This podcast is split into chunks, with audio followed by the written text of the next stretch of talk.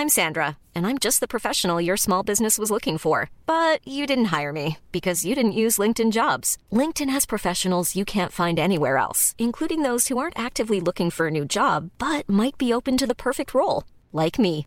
In a given month, over 70% of LinkedIn users don't visit other leading job sites. So if you're not looking on LinkedIn, you'll miss out on great candidates like Sandra. Start hiring professionals like a professional. Post your free job on linkedin.com/people today. Ich weiß, das gefällt dir nicht, lieber Dennis, aber du bist es auch wert, mal interviewt zu werden. Danke. Der John Sinclair Podcast.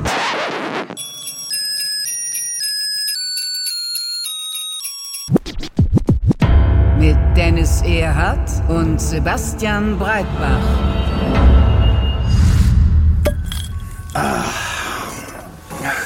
Liebe John Sinclair-Freunde, Ja, liebe John Sinclair-Freunde. der letzte Podcast in diesem Jahr, glaube ich, oder? Der letzte Podcast 2017. Ja. Ja, meine Güte, es ist ein aufregendes Jahr gewesen. Prost darauf erstmal. So.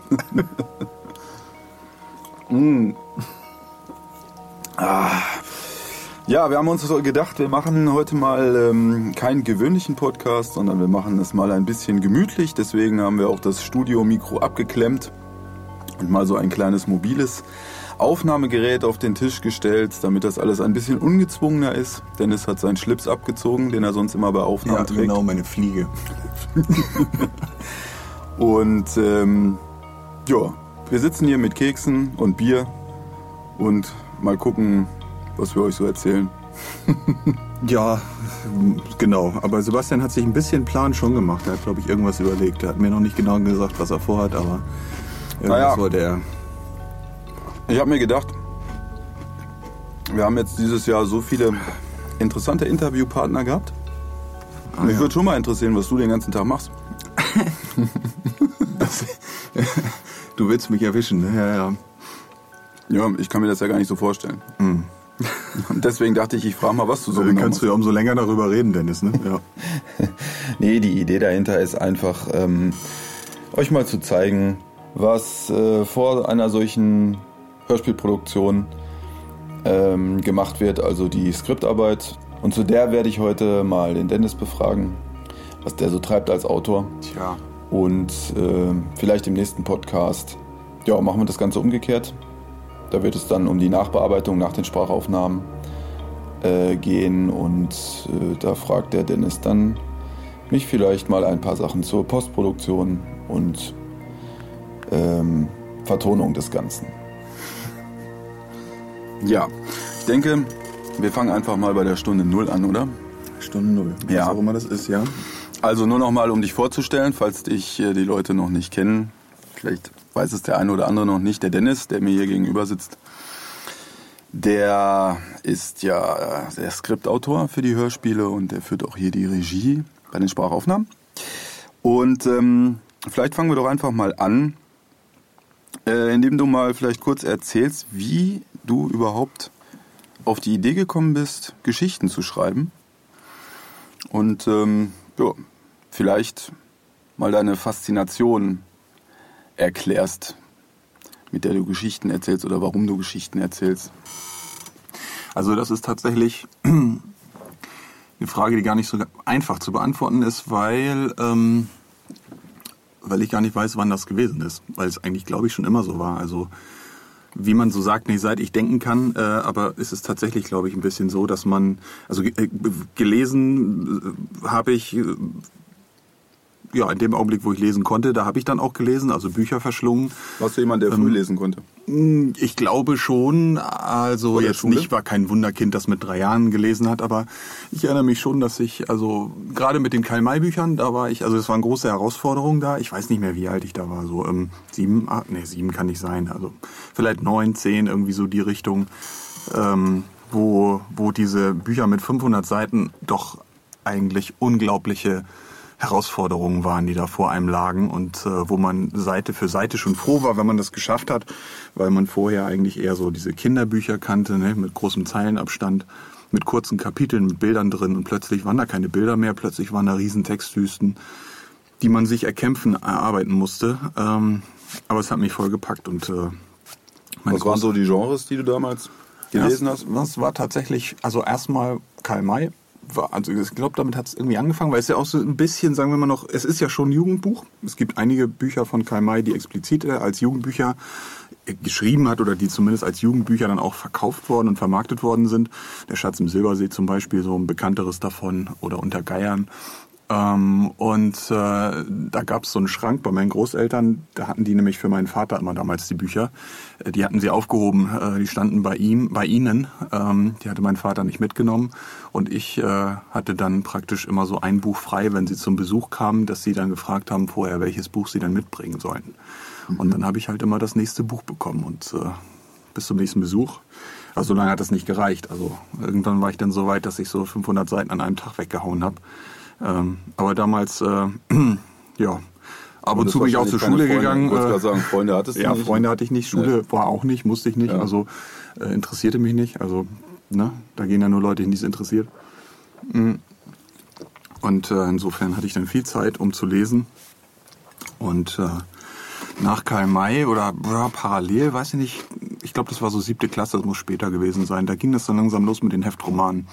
Das hat mir natürlich viel Spott eingetragen innerhalb der Familie. Ähm, Auf die Heftromane kommen wir ja gleich noch. ach so, ich dachte, gut, okay, du, du führst Ja, das nee. Interview. Äh, Vielleicht erzählst du mal, wie es dann dazu kam, dass du, dass aus der Leseratte jemand geworden ist, der dann selbst den Stift in die Hand genommen hat. Das war ja eigentlich noch ein bisschen später nach den Heftromanen. Also wenn du jetzt chronologisch vorgehen willst, müssen eigentlich erst die Heftromane kommen. Brauchen keine Chronologie. Wir brauchen keine Wir Chronologie. gehen auf die Heftromane gleich nochmal separat ein. Ich hatte also die Geschichte mit dem Schreiben, abgesehen von, von Gedichten und solchen Sachen, die also relativ kurze Sachen waren am Anfang, ähm, waren die, war die erste, die erste Geschichte oder eine der ersten Geschichten, so ganz genau kann ich das nicht mehr sortieren und es sind, glaube ich, auch kaum Sachen erhalten von damals, ähm, glücklicherweise. Ähm, eine, eine Geschichte tatsächlich hatte ich vereinbart mit zwei Schulfreunden. Ähm, da hatten wir so eine Art Schreibwettbewerb. Und wir, haben, wir waren echt gute Kumpels, äh, zwei Leute und äh, äh, ich. Und äh, wir haben dann in den Pausen uns immer unterhalten und manchmal auch in der Unterrichtsstunde, ähm, was wir denn, wir hatten gleich die gleichen Interessen. Wir haben alle Larry Brand gehört und all so ein Kram und äh, wollten dann auch unsere eigenen Gruselgeschichten schreiben und haben uns dann immer erzählt, wie weit wir sind bei der Geschichte und äh, haben immer Stück für Stück dann weitergeschrieben halt. Ne? Und irgendwann kam natürlich der Tag, wo es dann mal darum ging, äh, Butter bei die Fische, so, ne? Zeigt mal vor, was ihr habt. Und dann hat sich aber herausgestellt, dass die anderen beiden kaum was geschrieben hatten oder so. Ich glaube sogar einer fast gar nichts geschrieben hatte. Und ich war der Einzige, der, ähm, der da wirklich äh, dran geglaubt hat an das gemeinsame Projekt. Und der seine 100 Seiten oder ich weiß nicht mehr, wie viel das waren, runtergerissen hat. Ähm, ja, das hat natürlich mich schwer erschüttert, ähm, hat mich aber auf der anderen Seite auch äh, äh, fester gemacht in meinem Glauben, äh, dass äh, da vielleicht äh, eine Richtung äh, ist, äh, also dass das eine Richtung ist, die mir was bedeuten könnte, das Schreiben und dass das auch äh, ja was ist, was in einem drinsteckt und und einen über längere Zeit begleiten könnte. Und dann habe ich halt also das war wie gesagt vielleicht 13, 14 oder so die Zeit und dann eigentlich immer geschrieben. Hab mir irgendwann eine elekt- elektrische Schreibmaschine gekauft, ne? also kein Computer, sondern elektrische Schreibmaschine, wo man sage und schreibe eine Zeile komplett im Voraus schreiben konnte und dann auf den Knopf gedrückt hat und dann wurde die erst ausgedruckt auf dem Blatt Papier, das da drin eingespannt war. Das war natürlich ein technisches Meisterwerk, hatte glaube ich 750 D-Mark gekostet. Ja. Nicht schlecht. Da hast du ja, das ist ja fast wie bei Herrn Rella, Gerd. Das hat mich einige Monatstaschengelder gekostet. Der ich ist noch mal. ohne diese Computer. Genau. Diesen Speicher. Das heißt, die Schreibmaschine hatte schon einen kleinen Speicher drin. Der hat, einen kleinen, der hat einen kleinen Speicher, genau. Ich konnte also praktisch korrigieren, das war der Punkt. Ne? Ich konnte also, äh, wenn ich mich vertippt habe zum Beispiel oder dachte, oh, der Satz ist ja blöd, den will ich normal anfangen, dann ging das, solange das, glaube ich, dieselbe Zeile oder vielleicht zwei Zeilen oder so waren. Das Und hattest du dann erst ein Display, wo man vorgeschrieben hat? Oder woher wusstest du, ob du einen Fehler eingetippt Genau, war ein hast? Display. Ah, Naja, so sieht's aus. nicht schlecht. Ich war auf der Höhe der Zeit damals, das muss so Ende der 80er, glaube ich, gewesen sein, oder Mitte der 80er, nee, es muss Ende der 80er, glaube ich. Ja, war das. Und dann bist du also die ganze Zeit bei dieser Sache geblieben, obwohl deine Laufbahn, wie wir ja auch noch später erfahren werden, eigentlich eine ganz andere war. Du hast dir das Schreiben also immer erhalten sozusagen, ohne aber explizit darauf hinzuarbeiten, mal Autor zu werden, oder wie war das? Mhm, naja, sagen wir mal so, das war halt was, was einen immer beschäftigt hat. Und ich denke, ich glaube, es war mit 16 oder so, dass ich tatsächlich die erste Kurzgeschichte veröffentlicht habe, sage und schreibe in der Zweitauflage von John Sinclair. Nicht zu fassen, ne? Mit Und, 16? Äh, ja, ich glaube, ich glaube 16 war das, ja. Und äh, dem, der sind dann noch zwei oder drei andere Geschichten gefolgt mit einem zwei, drei Jahren Abstand oder so, ich weiß es nicht mehr ganz genau. Also auch in dieser Sinclair Zweitauflage oder Drittauflage, da gab es dann, glaube ich, auch irgendwann diese Leser-Stories, die da veröffentlicht wurden. Und äh, ja, das waren so die dann für lange Zeit äh, ersten Veröffentlichungen. Und dann ging es erst weiter, äh, nachdem das mit dem Heftroman ins Rollen kam, über den du ja noch nicht reden willst. Hm, Dann können wir das ja jetzt anschließen und kommen dann vielleicht später nochmal darauf, wie das dann weiterging. Ich muss mir erstmal die Nase putzen. Gut. Das äh, so viele Erinnerungen, das macht ganz Traurig. ganz traurig und feucht in den Keks, Augen ey. und Guck mal. ich äh, gleich, aber das ist ja noch trockener. Ich muss erstmal hier. Nicht auf den Keksteller. So, so war das damals. Ja. Ja. Ja. Gut. Gut, Heftromane. Ich weiß gar nicht, wer mir das. Ich glaube, du selbst hast es mir mal erzählt, ne? Aber es ist ja äh, ein offenes Geheimnis, dass du ja Welche auch. Kekse sind hier eigentlich? Es Diese gibt, die ähm, so- nein, es gibt Vanillekipferl. Dann gibt es äh, das gleiche wie Kipferl, nur mit Nuss drin. Also nicht Vanille, sondern Nusskipferl. Und das hier, das sind Stollentaler. Ja, das ist quasi, also äh, du magst keine ich Rosinen, habe doch deswegen gesagt, sind, ich mag keine Rosinen. ja, aber deswegen habe ich ja die Nüsse und die Vanille für dich geholt. Ach so, das die aber, dicken Kekse sind für dich. So ja, du kannst auch drum rumressen um die Rosinen. Also manchmal esse ich Rosinen, aber nur zur Not. Na gut, ich werde sehen. ich probiere mal diese an. Ja, ja. Gut. Na gut. Heftromane. Heftromane. Du bist ein großer Heftroman-Fan gewesen, immer noch. Wahrscheinlich immer noch ein Stück weit. Liest du noch aktiv heutzutage Heftromane? Nee. Nicht. Du warst aber ein großer Fan. Wie kam es dazu? Also, nee, das klingt eben so, ne, als ähm, würde man das heute blöd finden. Das ist gar nicht der Punkt, sondern man ist einfach. Ähm, Also Heftromane wissen wir alle, die haben ja diese Faszination. Zumindest bei mir war es so. Diese, ich habe nie Heftromane gelesen, aber ähm, diese die haben dich Titelbilder, aber du hast sie nicht. die, Okay, die ja. Titelbilder, ja. Ich, ich habe mir diese Titelbilder immer, alles- aber da war ich noch, da war ich eigentlich zu jung, um das zu lesen. Da war ich, glaube ich, noch unter zehn. Da stand ich immer vor diesem Bastei, äh, diese Drehdisplays, kennst du die noch, wo die mal drin standen? Hm, klar. Und äh, war fasziniert von den Titelbildern. Das habe ich immer so gemacht. Hab die nie Ich bekommen. Bin da zu, zum Karstadt oder so hin. Ja. Und ähm, habe mir dann ein Heft genommen. Zum Beispiel in der Zweitauflage war das mal, ich schieß das Tor zur Hölle auf. Band 250. War ja in der Erstauflage bei Sinclair Band 200 und bei der Zweitauflage dann 250, weil sie die ersten Gespensterkrimis da schon mit in die Nummerierung reingenommen haben, die 50 Stück, die jetzt als Classics-Folgen kommen. Also Band 250, was ich sagen will, ich bin dann manchmal zum Kiosk hin. Unter anderem war das dieser Band, äh, und weil das ein Dreiteiler war, der Anfang, fand ich den ganz interessant und habe mir den da rausgenommen und habe den angefangen zu lesen. Und äh, als ich irgendwann auf Seite 40 oder so war, ähm, Hatte ich hat jemand dann- angetippt und hat gesagt, Nein, da hat der, äh, ähm, wie heißt der Typ hinter der Kasse? Kassierer. Kassentyp. Ein Kassentyp, ne? Der Kassentyp, also der Inhaber des Ladens, das war so in Karstadt, also so- aber ein eigener Lotto, Lotto, Toto, Tabakwarenladen, so wie es das damals so war, ne? Ähm, da hat er irgendwann ein Gummiband genommen und hat das so über die Finger wie so eine Zwille ne, und hat dann nach mir geschossen. Und ich habe das noch nicht mal gecheckt und irgendwann habe ich dann gemerkt, dass da irgendwas äh, gegen meinen Rücken knallt und äh, dass er meinte, ich könnte doch äh, bei Seite 40 langsam überlegen, ob ich den Band dann kaufen möchte oder ja und ich habe den natürlich dann zurückgepackt und äh, bin nach Hause gegangen. Ja, aber ich war klein genug, um noch, äh, dass das noch als Jugendsünde durchging. Also er war mir, glaube ich, nicht so richtig böse. Ähm, ja. Hat wahrscheinlich gedacht, äh, scheiß Blagen. Äh, Okay, bei dir war es äh, war's dann auch, also bist du auch über die Titelbilder zum Heft gekommen oder war es was anderes, was dich jetzt auf die Idee gebracht hat, mal so ein Roman-Heft zu lesen, anstatt dir noch ein weiteres Buch von Karl May oder von sonst wem zu kaufen? Naja, also Bücher genau waren eigentlich, also ich war gar nicht mit Heftromanen konfrontiert, so innerhalb der Familie oder Freunde oder sowas. Das habe ich mir selbst erkämpft und zwar über die Kassetten von äh, Europa, die Den Schocker Kassetten. Mhm. Das war halt so mal, wir waren glaube ich in der fünften Klasse auf Klassenfahrt und da hatte jemand unfassbarerweise Molochs Totenkarussell dabei. Molochos. Und äh, Molochs Totenkarussell. Moloch? Ja, Ist ja. der nicht Molochos? Ja, der hieß Molochos, aber aus welchen Gründen auch immer haben sie wohl beim Titel das O vergessen oder äh, also in der Roman wie auch äh, das Hörspiel hießen immer Molochs Totenkarussell, weil es ja eigentlich der Moloch heißt, ne? Also der Molochos ist ja eine Kunstfigur aus der Serie, aber äh, der Moloch äh, haben sie wahrscheinlich gedacht, das war irgendein Redakteur, der die Serie gar nicht kannte und da hat er für den Titel gemacht und der dachte dann, das heißt wohl nicht Molochos Apostrophs Apostroph Totenkarussell, sondern das ist wohl ein Fehler, heißt Molochs Totenkarussell.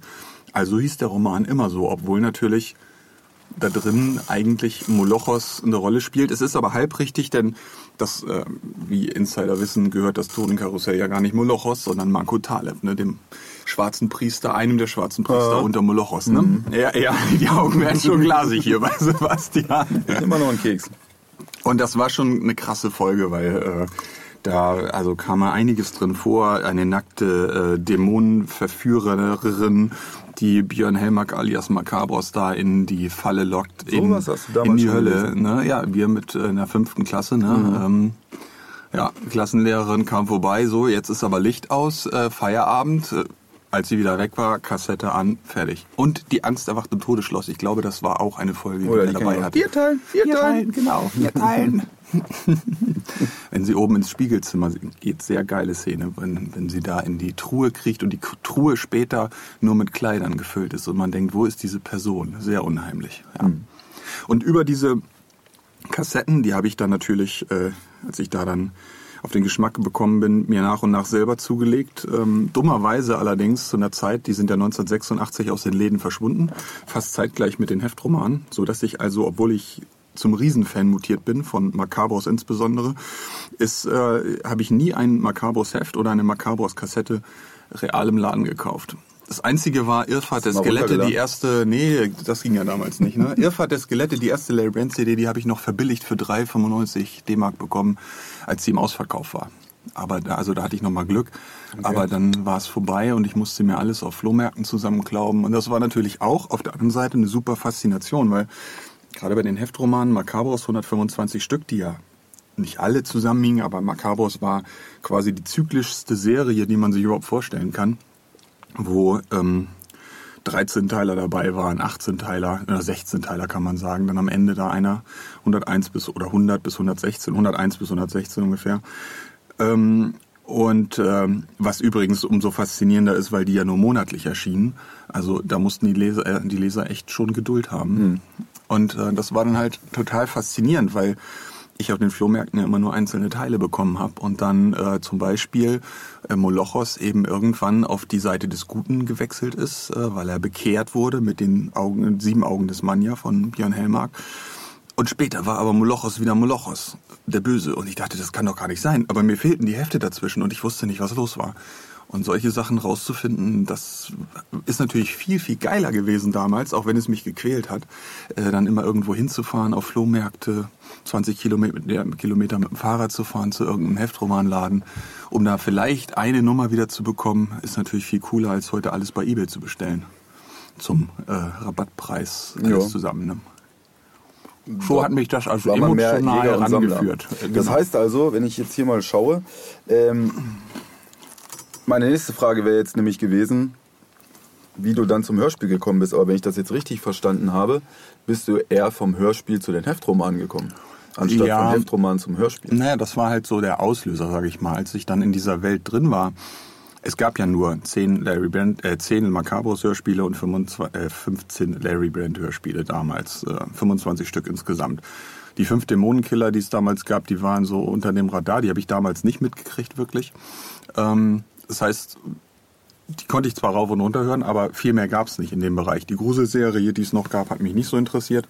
Fand ich ehrlich gesagt nicht so gut geschrieben wie die Sachen. Also die waren einfach nicht so wortreich und, und wortreich, so, so wortwitzig, kann man sagen. Ähm, Macabros hat auch einen eigenen Humor, aber zusätzlich zum Humor, Humor meine ich tatsächlich auch gut geschrieben, gute Dialoge. Ähm, das war schon ein anderes Niveau als die vielen anderen Kassetten, die so am Markt waren an Hörspielen. Egal ob Horror oder nicht. Mhm, Obwohl aus heutiger Sicht die Dämonenkiller, diese fünf, die es damals gab, auch einen ganz eigenen Charme haben, muss ich sagen. Also das, äh, die waren schon mitunter auch ein bisschen unheimlich, obwohl leider vieles rausgestrichen wurde, was den Dämonenkiller ausgemacht hat äh, so, Sie sagen wir mal, etwas gruseligeren, härteren Sachen, die waren dann nicht mehr dabei. Waren also eher Kinderkassetten. Der Dämonenkiller? Genau, also gerade gerade im Vergleich, das war so witzig, weil nämlich gerade, es lag einfach an den Autoren, glaube ich. Äh, die sind ja nicht von Charlie Graul, also von Douglas Welbert, Katja Brücker und Bertram von Boxberg zu dritt sind die ja Charlie Graul, das Pseudonym, geschrieben worden, sondern von H.G. Francis äh, von Herrn Franziskowski, der auch die drei Fragezeichen, die Skripte gemacht hat. Die alles geschrieben hat bei Europa. Ne? das, also viel, ja, das stimmt schon. Oh, also war ein ganz anderer Autor, der dahinter steckte, äh, was man auch gemerkt hat, finde ich, eben an den Geschichten. Mhm. Ähm, und interessanterweise waren die Dämonenkiller-Hefte, die Dorian Hunter-Hefte ja immer, ähm, sage ich mal, viel erwachsener und härter äh, als die Dan Schocker-Sachen. Und äh, es war bei den Hörspielen aber genau umgekehrt. Mhm bei den Adaptionen. Und das Bis heißt also, dass du ein Heftroman-Fan bist, stimmt also nicht bezogen aufs Genre, sondern es geht schon um bestimmte Serien, die dir gut gefallen haben und die du dann gelesen hast. Du hast jetzt nicht gesagt, oh, Heftroman, geil, ich kaufe mir jetzt auch, keine Ahnung, äh, irgendwelche Western-Romane und so ein Kram. Also, nee, nee, das war schon nicht. Auch also, bei bestimmten, es geht halt schon um die, um die Inhalte, um die Es war immer Serien. fantastisch, also mhm. und auch weniger Science Fiction, kann man sagen. Wirklich einfach Gruselkram. Mhm. Aber da jede Serie, die, die es irgendwie gab, also von denen, die ich schon genannt habe, dann natürlich, also das waren Zauberkreis-Serien, dann gab es welche von Bastei, eben John Sinclair, Tony Ballard, Gespensterkrimi. Ähm, und äh, Pabel Verlag gab es eben mit dem äh, Dorian Hunter oder Dämonenkiller, den Vampir-Horror-Roman, das waren so unabhängige wie der Gespensterkrimi bei Bastei. Ähm, dann gab es noch den Markenverlag, war das glaube ich, nee, war das Marken, äh, ich weiß es gar nicht mehr, Erber, Erber Gruselkrimi war das, ne? Dr. Morton und so ein Kram, die waren ein bisschen abgefahrener. Also, wo der Böse praktisch die Hauptrolle gespielt hat. Das war schon ein bisschen krass. Der hatte einen Vergewaltiger als äh, Gehilfen oder so. Er wurde dann irgendwann auch indiziert. War ein bisschen sonderbar alles. Aber irgendwie natürlich auch interessant, sich da mal durchzuwühlen, durch das, was es da alles so an den Tischen gab, wo einen die Erwachsenen mal wegzerren wollten, ne? weil man mhm. diesen Dreck ja nicht lesen sollte. Ne? Mhm. Ja, bei Macabros insbesondere haben mich, muss ich sagen, wenn du das gesagt hast, auch diese Bilder interessiert, die äh, mal abgesehen von der Geschichte, die ich halt super fand und die in den Hörspielen gar nicht so rauskamen, denn Macabros wurde später viel fantastischer, als es in den ersten zehn Hörspielen war. Ähm, also da waren da waren Feuer drin, so man merkte das total. Das, das war der Autor war begeistert von dem, was er da gemacht hat und das hat einen fasziniert, ohne dass ich damals das hätte erklären können und erfassen, dass es daran liegt. Also das war jedenfalls so mein Steckenpferd Macabros, kann man sagen. Dann haben wir ja gerade schon, oder hast du ja gerade schon die Unterschiede zwischen den Hörspielskripten, der Qualität deiner Meinung nach damals erwähnt.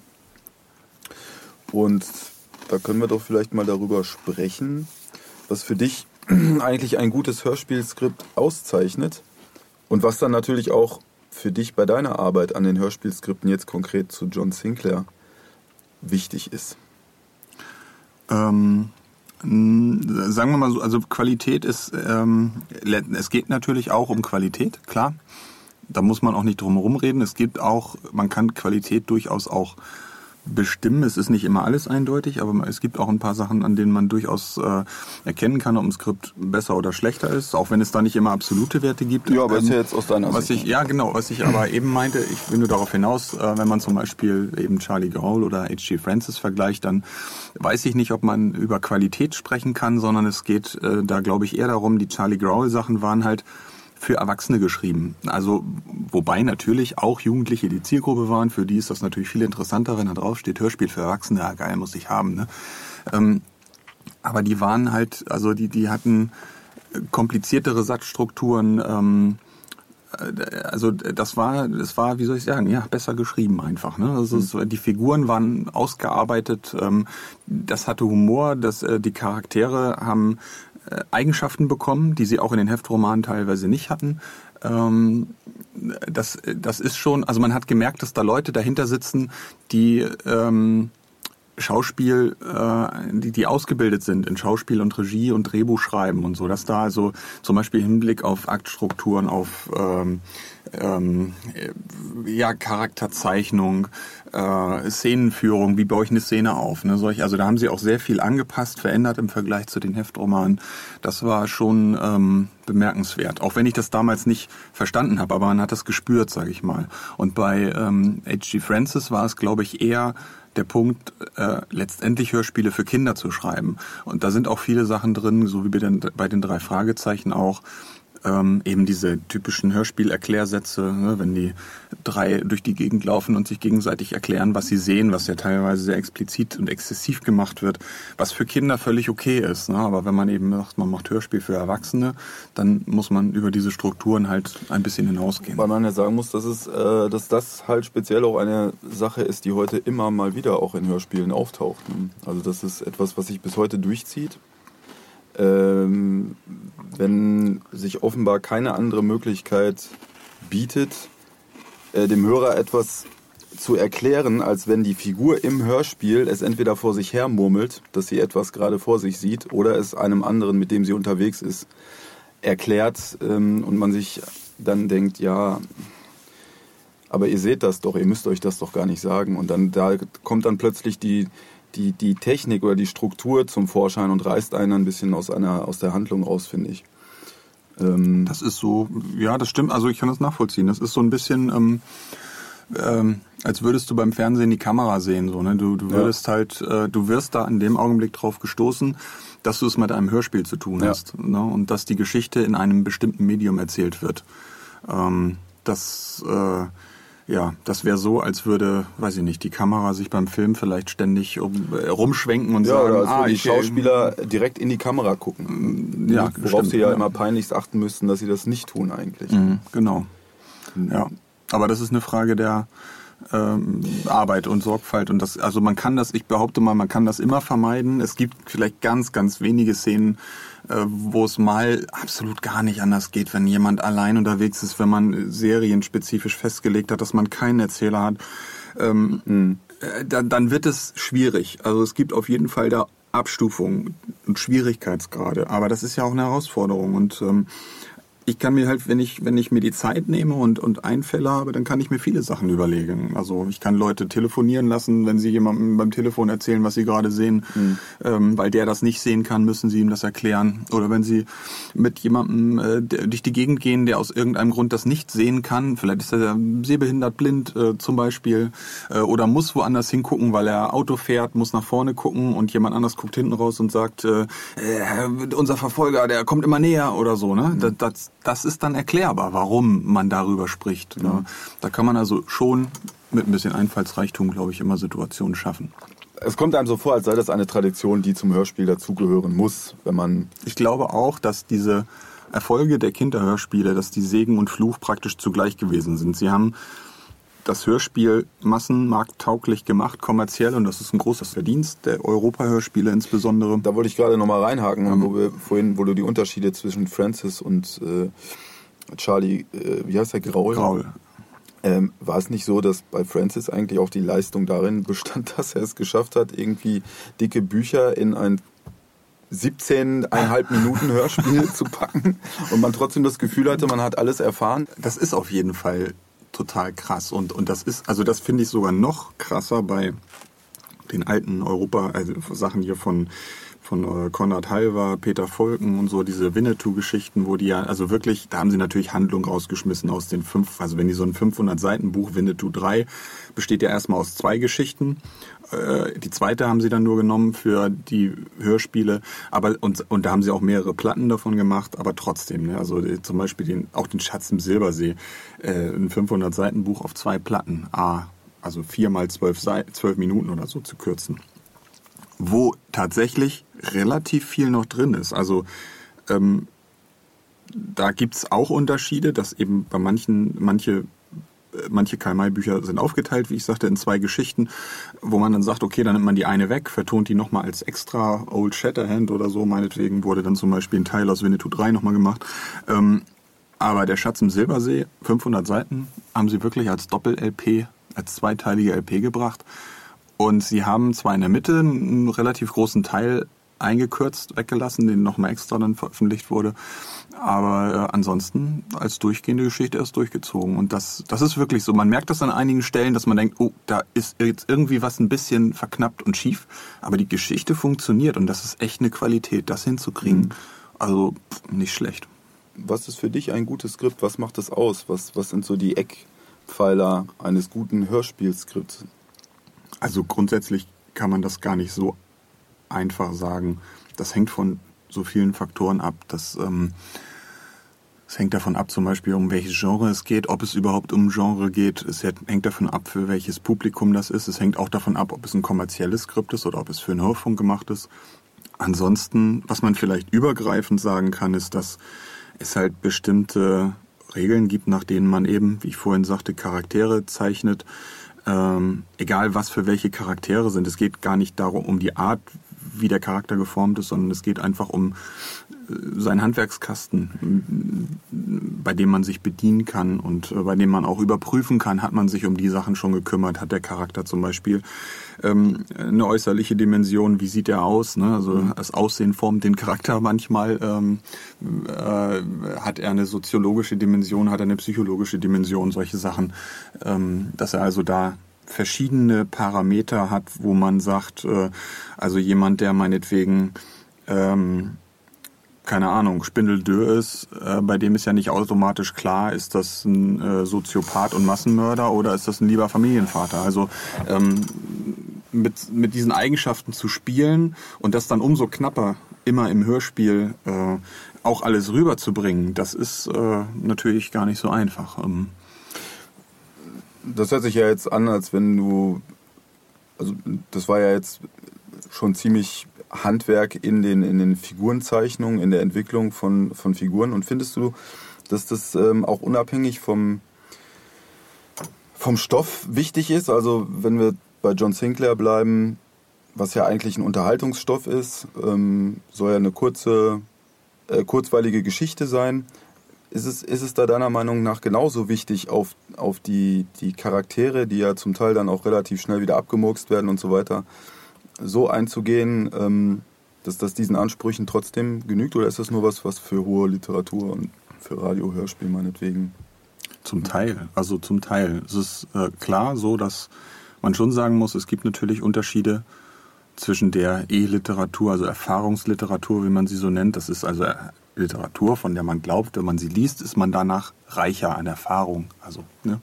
Und dann gibt's halt auch noch Unterhaltungsliteratur. Also zumindest in Deutschland sind diese Begriffe ja sehr eingeführt.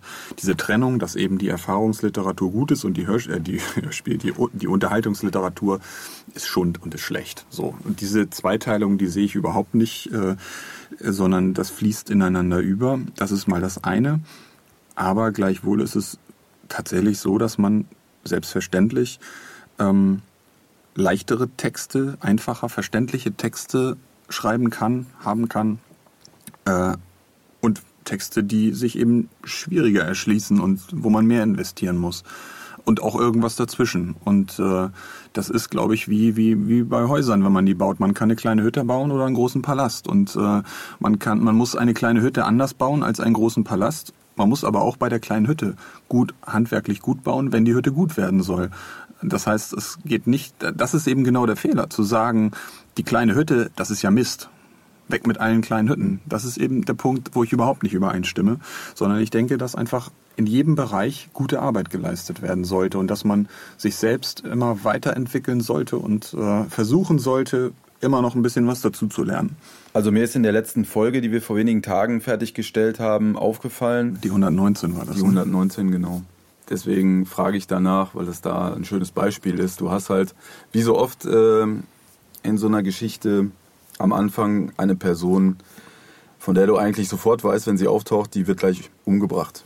Ähm, ist ja ganz oft, um halt den, den, das Monster, den Killer, den sonst irgendwas einzuführen. Du brauchst erstmal jemanden, der am Anfang einer Geschichte umgebracht wird, damit du das einführst. Und obwohl diese Frau halt nur diesem Zweck innerhalb der Geschichte eigentlich dient, nimmst, nimmst du dir da halt trotzdem die Zeit, diese Frau kurz einzuführen und ein paar kleine Eigenarten von ihr auch noch zu beschreiben, wo man ja eigentlich sagen könnte, mein Gott, lass die reinkommen. Das Monster wartet schon hinter der Tür und die kriegt einen über den Schädel und ist tot, fertig. Ähm, Das ist halt auch einfach, das ist tatsächlich Handwerk, dass man die Fallhöhe äh, höher machen muss in so einem Fall. Also wenn, wenn ich jemanden umbringe, den, den man nicht kennt, dann interessiert man sich einfach nicht so sehr dafür. Das ist äh, wie der Unterschied äh, ein Bombenattentat äh, in Deutschland oder ein Bombenattentat auf der anderen Seite der Welt. Das ist einfach im Menschen angelegt, dass wenn, wenn Leute, also dass das Schicksal von Menschen, die wir kennen oder die wir vielleicht sogar mit denen wir auf irgendeine Weise verbunden sind, emotional, dass uns das viel mehr betrifft. Das ist so. Und das nutzt man in Geschichten natürlich dafür, indem man dann von Figuren, von denen man weiß, dass sie äh, demnächst über die Klinge springen oder ein schlimmes Schicksal erleiden, dass man die vorher eben noch dem Leser, ne, dem Hörer, wem auch immer, näher bringt. Sonst würde ihn das nicht so packen. okay. Und das gilt für jede Art von Literatur. Deshalb äh, kann man eben nicht sagen, äh, der, der Roman ist ja kurz und so weiter, da sparen wir uns das jetzt mal. Das geht gar nicht, das sich zu sparen. Ja, ich finde, ich finde, das sind halt, sie ist halt eine ganz normale Frau und sie hat gerade ihren Job bekommen. Ja, und also man kann sich mit ihr identifizieren. Identifikation ist was ganz Wichtiges. Wenn wir nämlich ähm, wenn wir jemanden persönlich kennen, zum Beispiel aus der Familie oder Freunden, dann ähm, haben wir ihn über viele Jahre kennengelernt und haben eine Beziehung zu Aber sind demjenigen. vielleicht froh, dass der jetzt endlich weg ist? Das könnte natürlich sein. Ich ähm, rede ja nicht von deiner Familie, sondern von einer normalen Familie, nicht wahr? normalen Menschen in normalen Familien. Na gut. So, ja, gut, da bin ich nicht gemeint. ähm, die, äh, zu denen hat man automatisch eine Verbindung. Aber Menschen, die man nur in drei Minuten in einem Hörspiel kennengelernt hat, zu denen hat man ja keine Verbindung. Und solche Verbindungen schafft man über Identifikation. Ja. Also indem man ähm, ja möglichst die Sachen erleben lässt oder Sachen denken lässt oder fühlen lässt, bei denen der Hörer eben oder die Hörerin sagen kann, das verstehe ich, weil ich da eben mich auch ein Stück weit selbst wiederfinde. Zumindest ist Identifikation dafür eine sehr gute Möglichkeit. Um dieses Mitgefühl im Wortsinne zu erreichen in Ja. dem Augenblick. So, und jetzt kommen wir mal äh, zu der Frage ganz am Anfang. Was machst du eigentlich den ganzen Tag? Was mache ich den ganzen Tag? Ich glaube, also mich würde das interessieren und vielleicht den einen oder anderen Hörer unseres Podcasts ja auch. Ähm, wie gehst du eigentlich konkret an eine John Sinclair Hörspielfolge ran? Wie ist da so dein Arbeitsablauf? Naja, es gibt immer so einen Block. Man kann, also wir bestimmen ja die Folgen, die gemacht werden, jahreweise, so ziemlich. Also, dass man sich, also, dass wir uns einmal im Jahr hinsetzen und ähm, dann weiß man ja ungefähr so, welcher Abschnitt innerhalb der Serie jetzt an die Reihe kommt. Das sind dann, ist vielleicht ein Block von, ich würde sagen 30 Heften, vielleicht 40 Heften ähm, von denen ja nicht jedes vertont wird, sondern eben innerhalb der Edition 2000 nur acht. Bei den Classics ist es einfacher, weil ja jede vertont wird. Da muss man also immer nur vier Hefte dann sich angucken, konkret, die dann auch vertont werden. Aber bei der Edition 2000 ist es natürlich komplizierter, weil die eben doch sehr viele Handlungsstränge parallel drin haben, wo man aufpassen muss, dass man eben selbst, wenn man einen Roman nicht vertont, weil man nicht alles machen kann, dass man die Handlungsstränge eben trotzdem nicht einfach verschwinden lässt. Oder kann, man kann sich natürlich auch manchmal bewusst dazu entscheiden, sie wegzulassen, aber man sollte lieber nichts einfach nur vergessen. Das wäre blöd. Und deswegen muss man halt sich schon diese Hefte angucken und äh, sich dann eben überlegen, wie das funktionieren soll für das nächste Jahr. Also es würde da nicht funktionieren, einfach nur immer von Heft zu Heft, von Folge zu Folge zu planen. Das wäre, glaube ich, zu wenig bei so einer komplexen Serie. Das heißt, du nimmst dir äh, einen Stapel Hefte, die du planst Genau. für das Jahr, sagen wir mal. Genau, das Und dann liest du dann- dir die durch. Die liegen dann überall in der Wohnung verteilt. Genau. Also, Dann und, hast du äh, wahrscheinlich so eine große Karte, äh, so ein Flipchart, wo dann alle möglichen Markierungen so, so und Notizen- durchsichtig wie im Fernsehen immer Genau. bei der, in, in den Krimiserien. Ja, Ganz genau. wichtig, dass es durchsichtig ist, Es- äh, genau. man die Kamera von der anderen Seite draufhalten lassen kann. Ne? Ja. Nee, also ich, brauch- ich habe keinen Flipchart, sondern das geht eigentlich eher am Rechner, dass man sich da alles äh, dann einträgt und überlegt. Ähm, und ähm, ja, ich lese dann halt diese Romane und ja, macht dann auch, also wir diskutieren dann ja auch durchaus ein bisschen darüber. Wir, wir machen dann auch Vorschläge gegenüber Lübbe, die sie bisher alle angenommen haben, freundlicherweise. Ähm, aber es sind natürlich nur Vorschläge, denn letztendlich bestimmt ja Lübbe, welche Sachen vertont werden. Sie folgen dann, im, wie ich sagte, unseren Vorschlägen, was uns natürlich sehr freut. Ähm, und äh, ja, da, da muss man dann sich halt zum Beispiel überlegen, also welche Handlungsstränge lässt man dann eben erstmal weg. Also zum Beispiel haben wir jetzt ja ähm, akut gerade Jane Collins sehr im Vordergrund, wie sie dann endlich äh, wieder auf die ja, und äh, demnächst wird es so sein, wie das äh, dann mit den großen Alten weitergeht. Und äh, wie die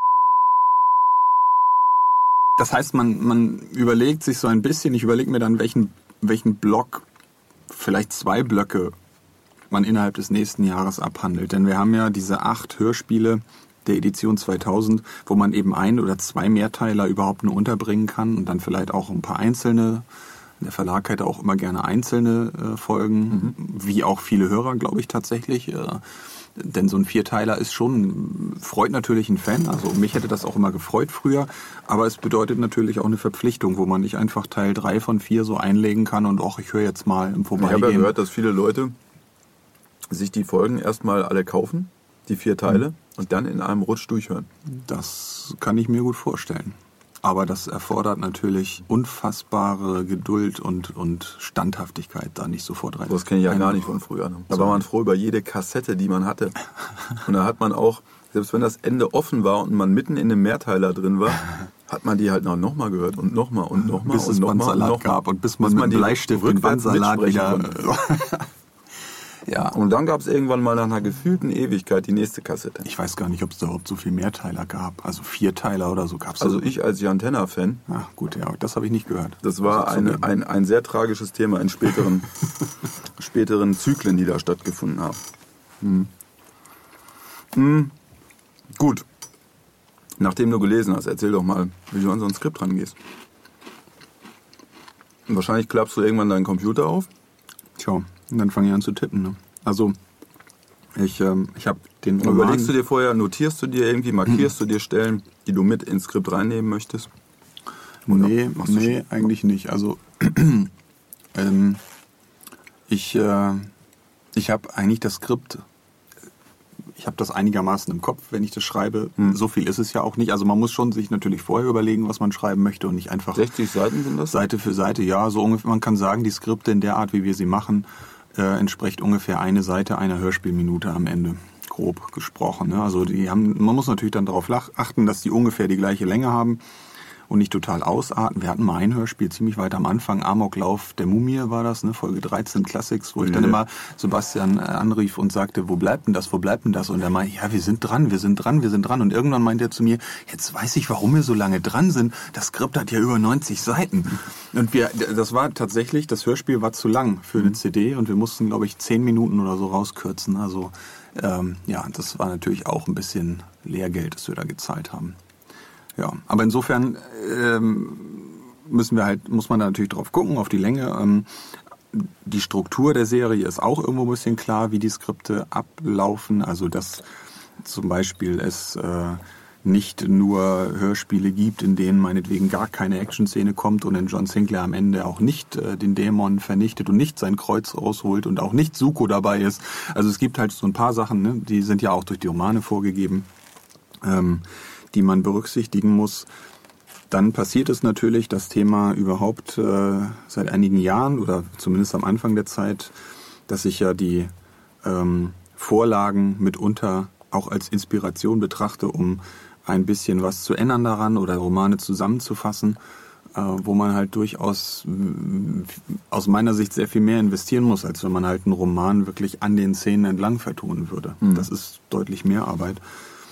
Aber auf diese Weise kann man aus meiner Sicht viel besser eben dem Geist der Serie folgen, weil man äh, zum Beispiel, wenn in einem Heft, das man eigentlich nicht vertonen würde, wichtige Szenen drin sind, also explizit war halt zum Beispiel mal eine Szene, wo John und Glenda miteinander im Bett gelandet sind, ähm, der entsprechende Roman aber nicht vertont wurde.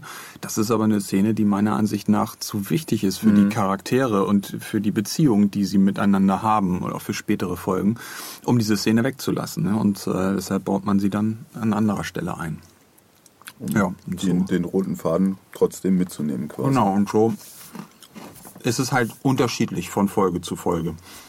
Also, und, und, und, ja. und äh, das heißt, du, hm, wie soll ich sagen, du lässt es einfach durch die Finger gleiten. Du hast keinen Plan, den du dir mit einem Heft oder zu Beginn machst, irgendwie so, äh, was weiß ich, ich mache jetzt zehn Seiten das, dann kommt eine Action-Szene. Also du, du teilst dir im Kopf die Hörspielszenen, so wie sie hinterher kommt, nicht ein, sondern du das passiert während des Schreibvorgangs quasi. Es gibt da nicht so eine, ähm, ja, so Arbeitsblöcke, die du machst. Erst planen, dann schreiben und. Äh nee, eigentlich weniger. Also dafür, dafür gibt es halt die Vorlage schon. Also das ist wirklich ein Unterschied. Wenn man ein Skript komplett von Null selbst entwirft, dann ist es nochmal eine ganz andere Form der Arbeit, mhm. wo man viel mehr im, also im Aufbau der Szenen ohne das Skelett der Geschichte schon dasteht und äh, wo man erstens viel mehr Freiheiten hat, aber auf der anderen Seite natürlich auch viel mehr Sachen äh, äh, erschaffen muss selber, ähm, nicht berücksichtigen muss, erschaffen muss. Ähm, also hier zum Beispiel, wenn ich die Vorlage habe, dann ist es eben wichtig, zum Beispiel auf den Rhythmus der Geschichte zu achten. Ne? Dass man eben nicht fünf Action-Szenen hintereinander macht ähm, oder fünf Szenen, in denen nur Leute am Tisch sitzen und miteinander reden und irgendwann alle Hörer eingeschlafen sind. Ähm, das ist jetzt mal ganz exemplarisch. Es gibt auch noch andere Arten von Rhythmus, also zum Beispiel Länge einer Szene, innerhalb einer Szene, dass sie Anfang, Mitte und Ende hat und äh, wie die Struktur da sein muss. Das sind alles so handwerkliche Sachen. Ähm, muss man auch nicht unbedingt ins Detail gehen, aber ähm, da gibt es Randbedingungen einfach so okay. handwerklicher Art, ja.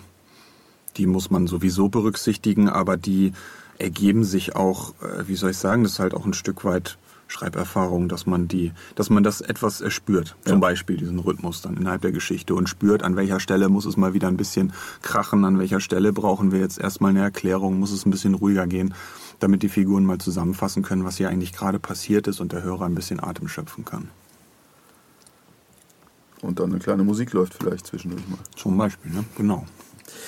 Gut, dann hast du also irgendwann ein Paket Skripte auf deiner Festplatte liegen. Genau. Und dann geht es ja an die Sprecherbuchung. Ne? Dann die Sprecherbuchung, ja. Soll es ja ins Studio gehen. Ähm, Gibt es da irgendwie, wonach suchst du die Leute aus? Hast du einen Pool, auf den du zurückgreifst? Oder äh, sind das Leute, die du vielleicht mal irgendwie im Fernsehen als Schauspieler gesehen hast? Wie, wie funktioniert da das Herangehen an die Buchung? Ja, also eigentlich immer äh, die Antennen offen halten, so im Theater oder Fernsehen. Äh, Kino natürlich auch, Synchronstimmen, wobei da jetzt auch nicht mehr so viel Neues zu entdecken ist. Immer mal wieder natürlich, insbesondere nicht in Berlin, sondern in den Städten wie München oder Hamburg oder auch Köln, wo äh, weniger synchron gemacht wird, also wo man, wo weniger Serien synchronisiert werden. Da bist du auch gar nicht so ein Hardcore-Fan, ne? ähm, dass du jetzt, jetzt? Äh, wie soll ich sagen, wirklich eine bestimmte Riege von, von Synchronsprechern drin haben muss, die auch durch große Kinoproduktionen bekannt sind, sondern ja. das ist dir nicht so wichtig. Ähm, Du nimmst gerne auch Schauspieler, die mhm. vielleicht nicht so ja. bekannt sind als Synchronstimmen, die aber gut schauspielern können einfach. Ja, ja auf jeden Fall. Also es ist, ähm, das schließt einander ja nicht aus. Aber, aber äh, ich tue mir, das muss ich einfach sagen, ich tue mir schwer mit dem Kriterium, ähm, dass also bekannte Stimmen und Hollywood und so weiter, ich, das ist alles okay, aber es gibt auch andere gute Sprecher. Und ähm, meiner Ansicht nach ist es viel interessanter, gerade wenn man so eine langlaufende Serie hat, wo man auch einfach viele Rollen zu füllen hat, ne? also immer wieder neue Leute mhm. auszuprobieren, was auch echt eine Herausforderung ist, muss man sagen, denn es ist einfach so, wir müssen ja nun mal einfach alle vier Wochen ein Hörspiel abliefern und wir müssen sogar ab und zu noch mal ein paar Sonderfolgen abliefern. Dann gibt's noch andere Produktionen. So wie 2017 zum Beispiel. die ein oder andere Sonderedition, genau. Dann gibt's ja nun mit Dorian Hunter oder Sonderberg auch noch andere Produktionen, die ich mache und so. Und äh, das das ist dann, wenn es am Ende so ist, dass du alle zwei Wochen im Prinzip einen kompletten Hörspielcast für eine Folge besetzen musst, dann ähm, kannst du natürlich schnell sagen, ich habe meinen Stammcast von 10 oder 20 Leuten für die Nebenrollen, die kommen einfach vorbei und ich rufe die an und da weiß auch jeder, wie es läuft. Jeder ja. kennt mich, ich kenne die Leute, ich kenne ihre Schwächen und Stärken und kann sie entsprechend besetzen. Ist alles okay, kann man machen. Ähm, aber spannender ist es, neue Leute zu entdecken. Eindeutig. Ähm, aber mhm. es ist eine Herausforderung bei so einer Serie. Also ich habe äh, früher, muss man sagen, es, es, hat zugenommen mit der Zeit, äh, die, die Zeitnot ein bisschen mit, mit der Menge an Produktion, also eben gerade diese Sonderedition in diesem Jahr. Ähm, mir ist da schon mit öfter aufgefallen, dass ich früher öfter, zum Beispiel für die Kreuz-Trilogie in 80 bis 82, John Sinclair, die habe ich ja zum Teil in München dann aufgenommen. Ähm, da bin ich da halt reingegurkt und habe da zwei Tage verbracht oder drei Tage, äh, weil da eben wirklich äh, tolle Stimmen waren. Ähm, was weiß ich, Osman Rakeb zum Beispiel, wenn ich mich richtig erinnere. Ähm, ja, also so, so einige Leute halt. Äh, auch der ähm, Okastra, der wurde von einem Münchner Sprecher gesprochen, äh, der ansonsten kaum in Hörspielen zu hören ist. Ähm, und sowas macht halt total Spaß. Mir macht das total Spaß, solche Leute zu entdecken und mit denen zu arbeiten. Und auch gerade, also es ist eine schwierige Arbeit, weil die dann bei den Aufnahmen auch nicht so wie die Synchronsprecher Mikrofonerfahrung haben. Mikrofonerfahrung ja. haben und total ähm, eingetaktet sind. Das spielt beim Synchron ja wirklich eine große Rolle, dass du nicht viel Zeit hast und du musst schnell sein. Ähm, du musst es drauf haben. Und wenn du es nicht drauf hast, bist du aus der Nummer auch schnell wieder raus. Synchronleute ähm, sind es auch gewohnt, ohne Gegensprecher Genau. Ohne, ohne Schauspielkollegen zu agieren. Ne? Die können, die kriegen es trotzdem so hin, dass es hinterher, wenn es aneinander geschnitten ist, sich ordentlich anhört. Genau. Für Schauspieler ist es immer ein bisschen ungewohnt, alleine vor dem Mikrofon zu stehen, ohne einen Gesprächspartner oder einen Dialogpartner zu haben. Ne? Wenn sie es nicht kennen, so, ne? Ja. Aber, aber viele kennen es dann eben nicht und äh, aber das erfordert dann natürlich mehr Arbeit von Seiten des Regisseurs, ähm, die ich aber gerne auf mich nehme. Das ist so, weil es einfach Spaß macht. Ähm, ja. Also es hat beides halt was für sich. Es, äh, man braucht auf der anderen Seite halt, finde ich, auch schon äh, gerade in den Hauptrollen Mikrofon erfahrene Hörspiel, letztendlich vielleicht auch synchron erfahrene Leute, die, ähm, die so eine Serie wie John Sinclair rocken können. Also mit der man eben nicht sagt, das ist jetzt die Rolle, also zum als ein Beispiel in der Folge 105 äh, Shimada, ähm, Shimadas Mordaugen. Ähm, da spielte da eine Japaner mit äh, in äh, diesem Etablissement, wo der Shimada sich versteckt hatte. Ähm, Lutanaka hieß der, glaube ich. Und den hatten wir von Josef Ostendorf. Wir hatten mit, mit Josef Ostendorf besetzt. Und ähm, Josef Ostendorf ist halt ein bekannter Schauspieler, den kennt man eigentlich aus dem Fernsehen, vom Sehen, ist auch, macht sehr viel Theater, gerade in Hamburg im Schauspielhaus zurzeit. Und ähm, ich habe mich riesig gefreut, dass ich ihn ähm, gebucht hatte oder hatte buchen können, dass er mitgemacht hat. Ähm, aber er war diese Art von Produktion überhaupt nicht gewohnt. Und das war durchaus sehr viel Arbeit, das mit ihm zu erarbeiten. Mhm. Ähm, aber ich finde, dass dadurch diese Nebenfiguren eine ganz andere Sprache und Färbung bekommen äh, als, als diese typische Synchronsprache, die man aus den Filmen kennt. Mhm. Also um es jetzt mal ins Negative zu sehen, gehen, manchmal muss man leider sagen, dass bei vielen Synchronproduktionen, weil das so schnell gemacht wird heute und so zack, zack, zack, man oft wirklich merkt, dass die Sprecher gar keine Möglichkeit haben, der Geschichte in irgendeiner Form zu folgen, sondern die sehen einfach nur die Szene, die sehen ihren Text und die lesen den Text und du hörst dann teilweise, wie er gelesen wird. Mhm. Du hörst, wie sie mitten im Wort stoppen, wenn der Schauspieler den Mund zumacht und dann weitersprechen, wenn der Text wieder aufploppt. Mhm. Also dann wird eben, was weiß ich, dann, dann sagt nämlich jemand, ähm, ich dachte, wir sollten vielleicht mal darüber gehen, sondern dann wird gesagt, ich dachte, wir sollten vielleicht mal darüber gehen. Hm. Und man denkt, nee, so würde kein Mensch reden. Und das, das sind halt Sachen, die, die machen einfach dann Spaß, wenn man so, so echte Schauspiellegenden hat. Hm. Die Kekse gehen uns aus hier langsam. Hm. Ja, ein paar sind noch da. Ich ja, arbeite dran. Können wir nachschütten. ich habe einen ganzen Sack gekauft. Ach du je. Gut. Ja, dann verlassen wir das mal, die konkrete Handlung. Und jetzt kommt natürlich etwas, womit ich dich konfrontieren möchte, das wird vielleicht auch den einen oder anderen, äh, ja, das wird mit Sicherheit sogar den einen oder anderen kritischen Fan Was, äh, interessieren. Die Leichen im Keller oder was kommt jetzt? Es ist ja so, dass immer mal wieder Leute äh, dahingehend Kritik üben, dass ihn, äh, dass du ihnen die Geschichten zu weit vom Heftroman Original wegführst sozusagen und dass sie vielleicht mehr oder weniger hinterher ihren, ihren, den Roman, die Originalgeschichte nicht wirklich wiederfinden in dem Hörspiel. Und ähm, vielleicht mal die Frage, wie kommen solche Änderungen zustande? Wie stehst du dazu, Originalmaterial zu verändern? Warum machst du das? Und kannst du die Leute verstehen, die übertrieben gesagt gerne eine 1 zu 1 Vertonung des Romans hätten? Ja, ich kann die auf jeden Fall verstehen. Also es, ich meine, ich habe ja eben schon ein bisschen was dazu gesagt, wie, wie solche Änderungen manchmal zustande kommen. Aber grundsätzlich reden wir halt an der Stelle über ähm, persönliche Vorlieben von dem einen oder anderen. Also aus Hörersicht jetzt. Mhm. Ne? Der eine ist äh, totaler Heftroman-Fan und, und liest die Sachen und freut sich vielleicht, wenn er genau das dann als Hörspiel hat, vielleicht sogar mit den Dialogen aus dem Heft. Dann gibt's ja auch viele, äh, die die Heftserie gar nicht lesen und äh, die sagen, das interessiert mich überhaupt nicht. Ich Mhm. möchte ein gutes Hörspiel haben und das eins, das für sich steht. Und ob das vorher im Heft war oder nicht, ist mir egal. Sind zum Beispiel zwei komplett verschiedene Standpunkte. Dann gibt's dazwischen bestimmt noch jede Menge Leute, die sagen, ich lese die Hefte, aber ich habe auch nichts dagegen, wenn da im Hörspiel was Neues dazu kommt. Oder vielleicht, ähm, wenn das Hörspiel sogar entsprechend andere Sachen, andere Aspekte der Heftromane beleuchtet, die mir in den Heftromanen vielleicht schon gefehlt haben, wo ich gesagt habe, da hätte ich gerne mehr darüber erfahren. Ähm, also da gibt's da gibt's erstmal kein richtig und kein falsch und jeder Autor würde so, sowas, glaube ich, anders machen.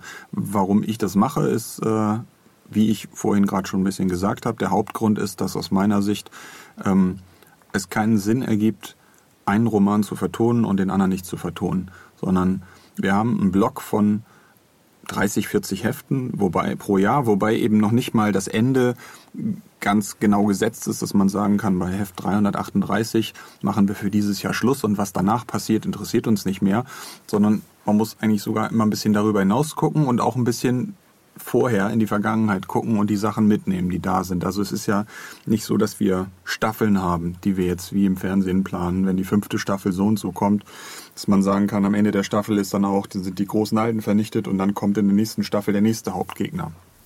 Es überlappt sich ja alles. Und da gibt's einfach so viele Randbedingungen. Ne? Also es gibt eben dann die Möglichkeit, die großen Alten zum Thema zu machen in diesem Jahr oder die großen Alten ein bisschen zurückzufahren und stattdessen Jane Collins zum Thema zu nehmen. Oder äh, vielleicht ein paar Einzelromane mehr zu bringen oder zu sagen, ähm, wir haben noch andere Handlungsstränge. Zum Beispiel kam Lupina auch schon ein, zwei, dreimal seit der Kreuz-Trilogie wieder vor in den Heften, aber äh, wir haben die Romane übersprungen. Das heißt nicht, dass Lupina aus dem Spiel ist, aber es wäre jetzt einfach ein bisschen zu viel gewesen. Ne? Also vor Folge 100 war eben, also zwischen Kreuz-Trilogie und Folge 100 war Lady X das große Thema. Die, also im Prinzip die endgültige Vernichtung der Mordliga mit allen ihren Protagonisten nach und nach. Und das stand einfach im Vordergrund. Und ähm, und da kann man jetzt nicht nur, finde ich, die Romane nehmen, wo das stattfindet und alles dazwischen ausblenden, sondern man muss die Serie als Ganzes sehen. Und äh, das ist dann einfach eine Frage des Standpunktes, ob jemand sich hinstellt und sagt, für mich ist eine ideale Vertonung, wenn ich eins zu eins an einem Roman eine Geschichte habe, die ich nachvollziehen kann, also wo ich mitblättern kann praktisch.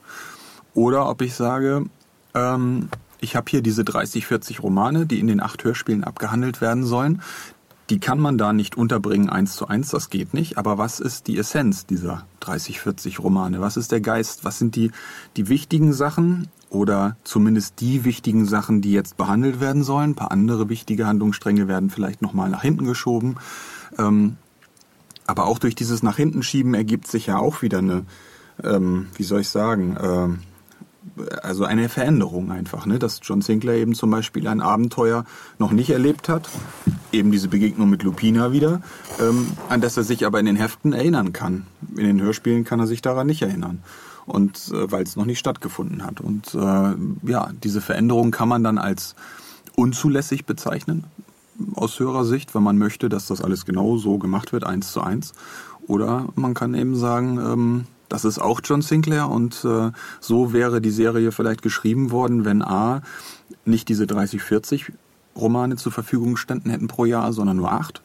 Ähm, wenn zum Beispiel Jason Dark damals schon gewusst hätte, worauf manche Sachen hinauslaufen. Zum Beispiel haben wir ja bei der Kreuz-Trilogie die Okastra-Saga mitverarbeitet, die ja auch Bezüge nimmt auf die Kreuz-Trilogie. Die mhm. Okastra-Saga wäre, Saga wäre inzwischen, dieser Vierteiler wäre inzwischen passiert. Das war ungefähr jetzt äh, zur Zeit der äh, Handlung um den Planeten der Magier. Da hätte man diesen Vierteiler untergebracht. Das wäre jetzt 30 Folgen nach der Kreuztrilogie gewesen, hätte sich aber auf die Kreuztrilogie bezogen, teilweise oder überlappt. Aus meiner Sicht war das viel sinnvoller, das damals zu integrieren weil es dann einfach eine komplette runde Geschichte ergeben hat und John Sinclair sich nicht von dem alten Makkabäer die Geschichte, wie das Kreuz entstand, erzählen lassen musste, sondern er konnte es selbst erleben, wie das Kreuz entstand oder hat es selber von Hesekiel bekommen ähm, dem man vorher auch in der, dem man, dem man folgen konnte in der Gefangenschaft in Babylon. Und man konnte, also Babylon hat ein Gesicht bekommen in der Vergangenheit. Das sind einfach, ähm, wie soll ich sagen, das, es gibt verschiedene Gründe, so wie ich es jetzt gesagt habe, wie das dann in dem einen oder anderen Fall aus meiner Sicht sinnvoll ist, die Sachen zu verändern. Hm. Aber ich kann ähm, je nach Maßstab, den der ein oder andere hat, das nachvollziehen. Dass der eine sagt, ich möchte das nicht, mir ist das lieber, wenn das alles eins zu eins ist. Ja, ist okay. Äh, kann ich aber nicht bieten. Also dein Ansatz ist eher zu sagen, mh, hm, wir wollen versuchen, wie soll ich sagen, eine Adaption. Wir haben, wir haben nicht den gleichen Spielraum, den die Heftromane haben, ja, weil wir nicht jede Woche kommen, meinetwegen. Das heißt, wir haben ein großes Konglomerat an, an Handlungen, wo, wo im Heftroman meinetwegen äh, der einzelnen Sache immer ein Roman gewidmet werden kann. Du möchtest aber die große Handlung in weniger Hörspielzeit oder Hörspielfolgen unterbringen. Und aus diesem Grund werden dann Dinge zusammengefasst, verändert, ausgelassen. Ja, so ungefähr. Ja, ja natürlich. Also es, geht, also man es, es, ist eine Transformation von einem Medium ins andere, wo man genau. halt wahrscheinlich immer sagen kann, okay, entweder man nimmt sich wirklich jedes Heft und hangelt sich an der Hefthandlung entlang was vielleicht, weiß ich nicht, interessanter, uninteressanter wäre. Man würde definitiv nicht so schnell in der Handlung voranschreiten, vermutlich. Ich glaube, es sind ja auch immer bei den Heften, wird ja auch nicht in jedem Heft der rote Faden weitergesponnen, sondern du hast immer mhm. ganz viele Einzelabenteuer mhm. auch dazwischen. Genau, die haben wir jetzt im Moment ein bisschen zurückgefahren. Ja. Ich denke, dass demnächst, wenn die Zyklen jetzt mal durch sind, äh, mit den großen Alten, dass wir dann wieder ein paar Einzelabenteuer mehr haben. Also du bist auch durchaus der Meinung, dass man halt wirklich auch konkrete Ereignisse verändern darf bei einer Adaption, wenn es der, dem, dem, dem, äh, dem Medium oder der Geschichtserzählung des neuen Mediums, in dem die Originalhandlung quasi adaptiert wird, wenn es dem nützt, nützlich ist. Ja, sagen wir mal so. Also es, ich finde schon natürlich, dass es da Abstufungen gibt. Also ein Extrembeispiel war die Geschichte mit Kara und ihrer Schwester, die ähm, also Alassia zu Karas Schwester zu machen. In den Heftromanen ist, Kara, ist Alassia nicht Karas Schwester, aber Kara hat eine Schwester, was aber später erst in den 800er Romanen einmal thematisiert wird. Und äh, da passte es aus meiner Sicht, das waren die, die 76, die 75 und die 76, da passte es aus meiner Sicht halt super in diese Geschichte um Atlantis, aber auch danach, weil Alassia dann ähm, ja hier in der Jenseitsfalle und äh, den, also diese Folgen, ähm, wo Dr. Tod dann vernichtet wird, äh, eine Rolle spielt, dass, dass sie ähm, dass diese Sachen verwoben werden mit der Vergangenheitshandlung in Atlantis, wo Kara ihrer Schwester begegnet, die dann eben Alassia sein kann. Und das ergab total Sinn, ähm, inhaltlich, aber natürlich habe ich eine Figur der Serie verändert. Ne, indem ich äh, mhm. eben Alassia zu Karas Schwester gemacht habe. Das ist ein grenzwertiger Fall. Das sehe ich im Nachhinein auch so. Ich weiß nicht, ob ich das nochmal so machen würde. Das ähm, würde ich, würde ich kritisch sehen. Ja, das ist aber aus meiner Sicht was anderes als zum Beispiel diese Okastra-Geschichte. Ähm, also eine, eine, einen Zyklus oder einen Teil eines Zyklus vorzuverlegen. Du bist ja eigentlich Mathematiker, ne? Ja. ist doch interessant, oder? Findest du das nicht selbst interessant? du meinst im Sinne, weil wir vorhin über normal und verrückt gesprochen haben? Naja, das würde mich schon mal interessieren, ähm, wie man als diplomierter Mathematiker dann hinterher, also du bist ja auch Verlagsinhaber, muss man sagen, ne? Zaubermond Verlag, wie der Schlenker zu diesem, hatte ich dann doch irgendwie die, die, die Schreibleidenschaft, äh, die dich, wie ich ja vorhin schon sagte, äh, die ganze Zeit ja offensichtlich auch während des Mathematikstudiums begleitet hat? Mhm. Hat sich die dann doch durchgesetzt? Oder Mm, wolltest ja. du noch was Anständiges? Obwohl Mathematiker ist ja auch nichts Anständiges eigentlich. Ne? Äh, Wie hat sich das denn so ergeben? Also das ist ja schon ein sehr interessanter Lebenslauf eigentlich. Mm, Ja, das war halt auch während der Schule schon, dass eben immer Deutsch und Mathe so die beiden Fächer waren, die mich äh, am meisten interessiert haben und äh, was vielleicht nicht so gut zusammenpasste aus mancher Leute Sicht mag sein, aber ich habe da nie so, wie soll ich sagen, ich habe da nicht drüber nachgedacht und dann meine Präferenzen geändert, nur weil es besser zusammengepasst hätte, sondern es war eben einfach so und äh, ich habe mich für Geschichten interessiert, für Literatur, ähm, aber eben auch für Mathematik und dann habe ich eben nach der Schule ähm, ja, überlegt, was man so macht. Und natürlich äh, gibt es diese ganzen Stimmen, die dann sagen, mit Schreiben und so weiter, da kann es ja nichts werden, mach mal was ordentliches. Auf die habe ich alle nicht gehört und habe stattdessen mir das genau selber auch überlegt und habe deswegen äh, gedacht, ähm, probier's mal mit Mathematik. Also es war aber keine ähm, Entscheidung gegen das Schreiben. So Schreiben kann man halt auch sonst nebenbei und ich habe das eigentlich, ich habe das halt erstmal gemacht. So mal sehen, was auf einen zukommt. Aber Mathematik ist ja schon, also du hast ja nicht irgendwie gesagt, okay, komm, dann mache ich sowas wie Betriebswirtschaft, ja, da kann ich mir dann Nee. hinterher den Verlag irgendwie besorgen und habe dann da schon mal, Den kannte ich noch nicht zu dem Zeitpunkt. Also ja, aber die Entscheidung ging nicht in Richtung Literatur, Schreiben, Verlag, Betriebswirtschaft, keine Ahnung, sondern Mathematik. Das ist ja eher eine theoretische Geschichte und geht ja eigentlich eher weg. Was wolltest du denn damit später oder was wolltest du nach dem Studium eigentlich damit machen? Oder hast du mit Mathematik, Ja. keine Ahnung. Also da, da, der Punkt ist eigentlich, ich wollte, wenn, dann immer ähm, wirklich Mathematik studieren und zum Beispiel nicht Mathematik auf Lehramt. Ich wollte kein Lehrer werden. Ähm, Das hätte auch nicht geklappt. Wahrscheinlich, ne? Ich hätte alle vergrault. ich hätte wirklich wahrscheinlich alle vergrault. Lehrer ist viel schwieriger, als man denkt. Und äh, also ich habe das ja selber mal gelernt, äh, ein bisschen, als ich fünf Jahre Fußballtrainer war. Und die waren ja mein freiwillig da beim Fußball, aber äh, mit von wegen, ich erkläre euch jetzt mal, wie es geht, äh, äh, damit ist es nicht getan, von wegen.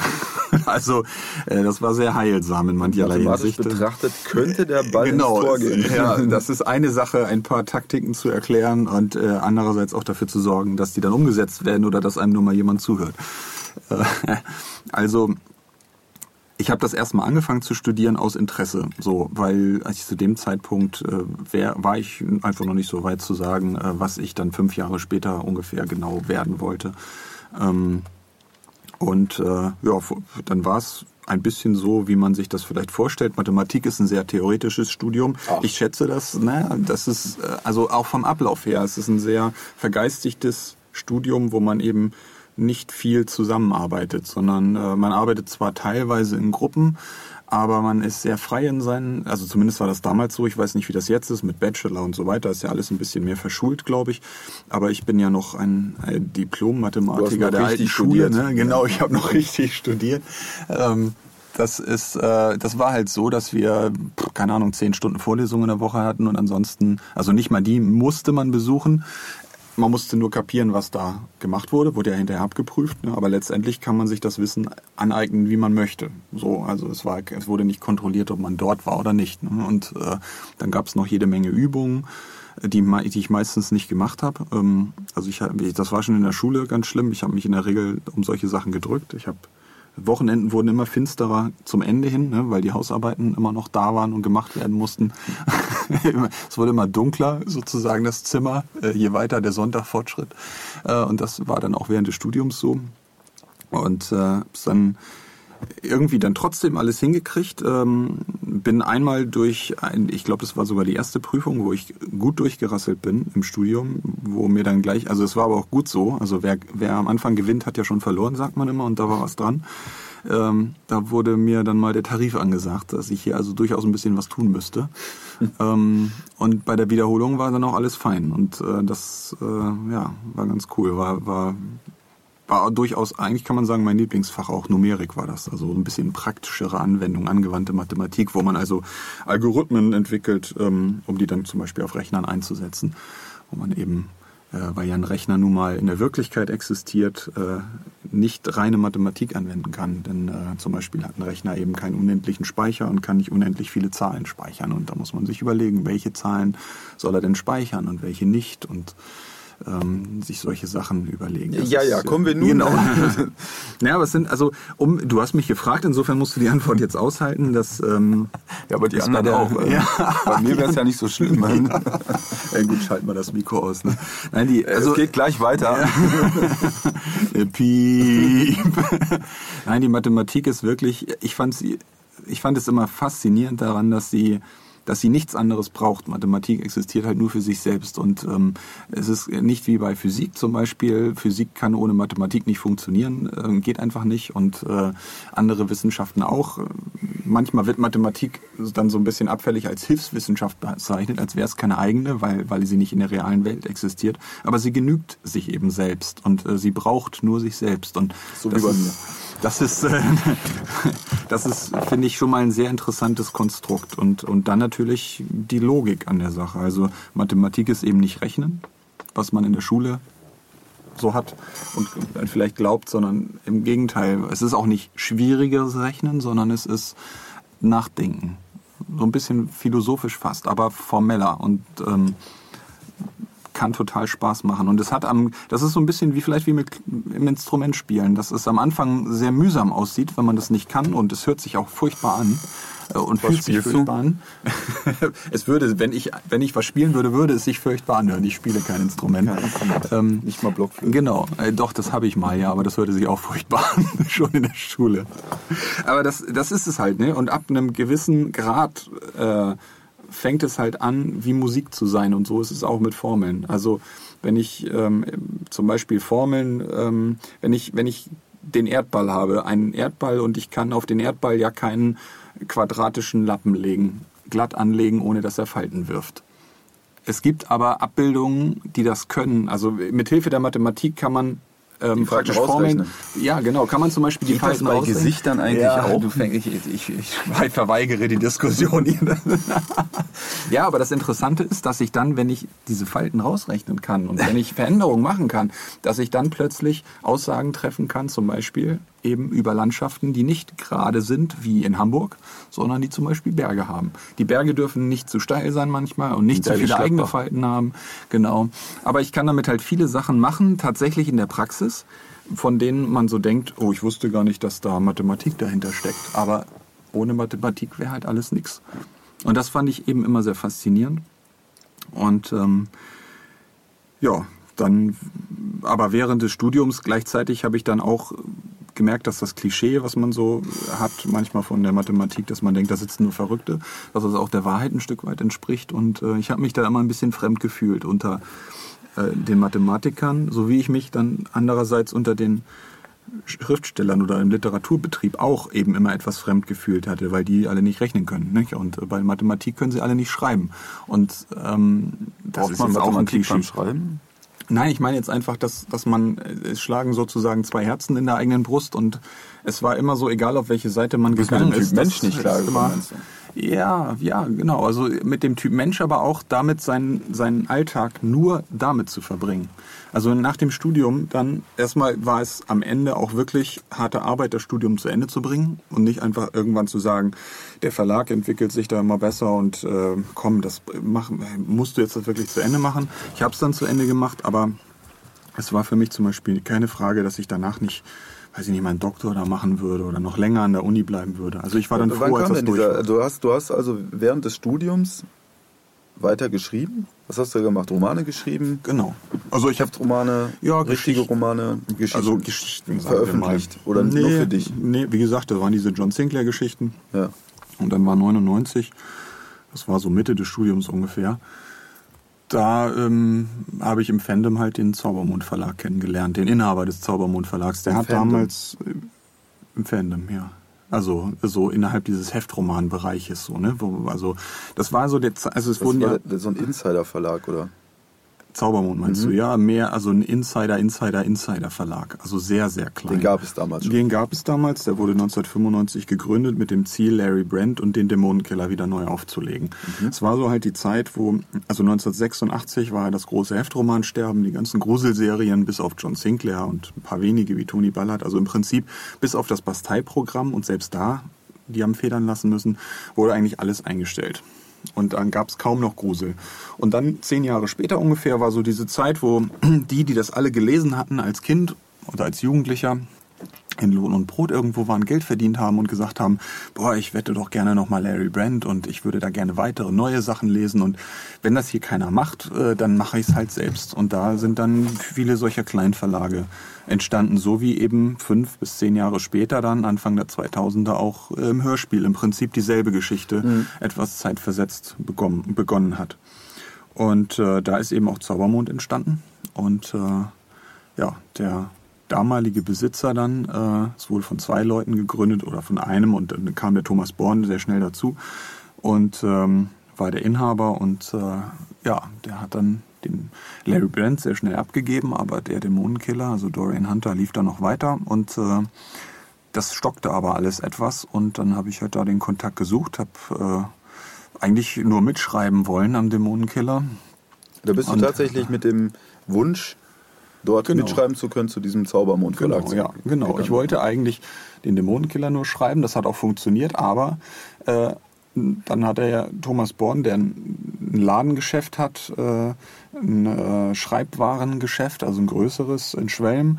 Ähm, und der Verlag war immer nur sein Zweitjob, sein Hobby sozusagen. Er hat dann gesagt, äh, wenn du schon hier bist, dann kannst du ja noch jede Menge andere Sachen machen, also Lektorat und Organisation und so weiter. Und ich habe es auch gerne gemacht, es hat mir Spaß gemacht.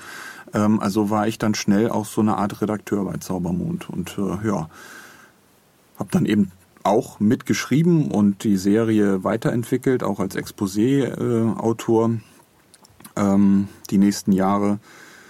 Und es kamen dann immer weitere Serien dazu. Durch den Kontakt zu Bastei Lübbe haben wir Lizenz gemacht von Madrax, von Professor Zamora, von ach, noch vielen anderen Serien. Ähm, Ich glaube, wir hatten eine Zeit lang zwölf Serien bei Zaubermond, die alle quartalsweise mit neuen Büchern erschienen sind. Also es sind, glaube ich, über 1000 Bücher erschienen in den letzten 20 Ich habe das Jahren. nicht mehr als Hefte gemacht, sondern Genau, dann als Bücher. Ja, das waren immer so, also Hefte hätte nicht funktioniert, dafür muss man einen Kioskvertrieb haben und so. Und das war damals nicht möglich, wenn du nicht ein großer Verlag gewesen bist. Im Buchhandel konntest du aber äh, mit den Strukturen des Buchhandels konntest du besser umgehen äh, und äh, da konntest, also kannst du ja auch heute noch im Buchhandel ein Buch bestellen und das wird dann am nächsten Tag damals in die Buchhandlung, heute nach Hause meistens geliefert. Ähm, da konntest du eben deine Leser besser erreichen. So hat das funktioniert damals. Und deswegen hatte dann auch Zaubermond sich entschlossen, eben vier oder fünf Dorian Hunter oder Dämonenkiller Hefte, wir haben es dann umbenannt in Dorian Hunter, um im Buchhandel mehr Erfolg zu haben. Ähm, weil Dämonenkiller, Schund, ne, wenn ich das schon sehe, Dämonenkiller ist ja unseriös. Ähm, Ja. Dann äh, haben wir da vier, fünf Hefte zusammengepackt zu einem Buch und dann eben entweder als Klassiker neu rausgegeben oder neue Romane geschrieben. Ja, mittlerweile steuert Dorian Hunter gerade auf, voll, auf Buch 100 langsam zu, in zwei Jahren, glaube ich. Also 90. Buch 90 ist gerade erschienen. Vom Spin-off Das Haus Zames ist Band 52 erschienen. Also schon, wie gesagt, insgesamt ungefähr 1000 Bücher dann bei Zaubermond. Das war so die Und du bist Die- ja dann auch irgendwann Inhaber geworden. Genau, das war 2006. Das war, war so ein Zeitpunkt halt, ich hatte 2003 das Studium fertig gemacht und äh, dann in der Zeit ging es halt langsam, also erstmal die Entscheidung wirklich, sich in der Ebene weiter zu bewegen. Wollte ich Also- gerade sagen, dann hast du da also wirklich auch Mathematik an den Nagel gehängt. Genau, sozusagen, ja. Das war kurz vor Ende des Studiums, dass ich dann natürlich mich, mir die Frage gestellt habe, wo soll das alles hinlaufen? Willst du jetzt in eine Versicherung oder irgendwo hin? Es, äh, es gibt da also als Mathematiker genug Möglichkeiten, so ist es nicht, aber es erschien mir alles nicht so richtig attraktiv, weil dann eben auch diese ganze Sache mit Zaubermond, wo ich ja während des Studiums schon Redakteur war und immer mehr äh, nicht nur, also verdient im Sinne von, äh, dass wir da reich geworden wären, aber es war halt, es, es schien mir möglich, eine Existenz in diesem Bereich aufzubauen. Es war kein komplettes Irrsinnsprojekt, wie ich setze mich zu Hause hin, schreibe ein paar Geschichten und hoffe, dass ich überleben kann, ähm, sondern es war schon etwas Konkretes, die Arbeit Ja. bei Zaubermond. Und deshalb hatte ich mich dann dafür entschieden. Thomas Born, damals eben Inhaber, hat das dankenswerterweise alles mitgemacht und unterstützt. Und äh, ja, dann äh, war das ebenso drei Jahre lang. Und irgendwann kam ich dann zu dem Punkt, so 2006 etwa, dass ich dann sagte, äh, ich muss mich halt für mich selbst entscheiden, wo der Weg hingeht. Also Redakteur bei einem Kleinverlag macht halt Spaß auf der einen Seite, aber ähm, irgendwann muss es eben auch mal ein bisschen mehr sein, muss es vielleicht auch mal ein Job sein, wo man vielleicht nur nicht sich selbst, sondern auch noch mal jemand anders ernähren kann. Ähm, oder man muss auch eine Perspektive haben und habe dann eben Thomas gefragt, wie sieht's aus? Du hast ja dein Hauptgeschäft und eigentlich siehst du dich nicht als Buchverleger, sondern es ist dein Hobby. Und ähm, ja, dann ich ihm, habe ich ihm den Verlag abgekauft. War eine etwas schwierige Zeit damals. Ja.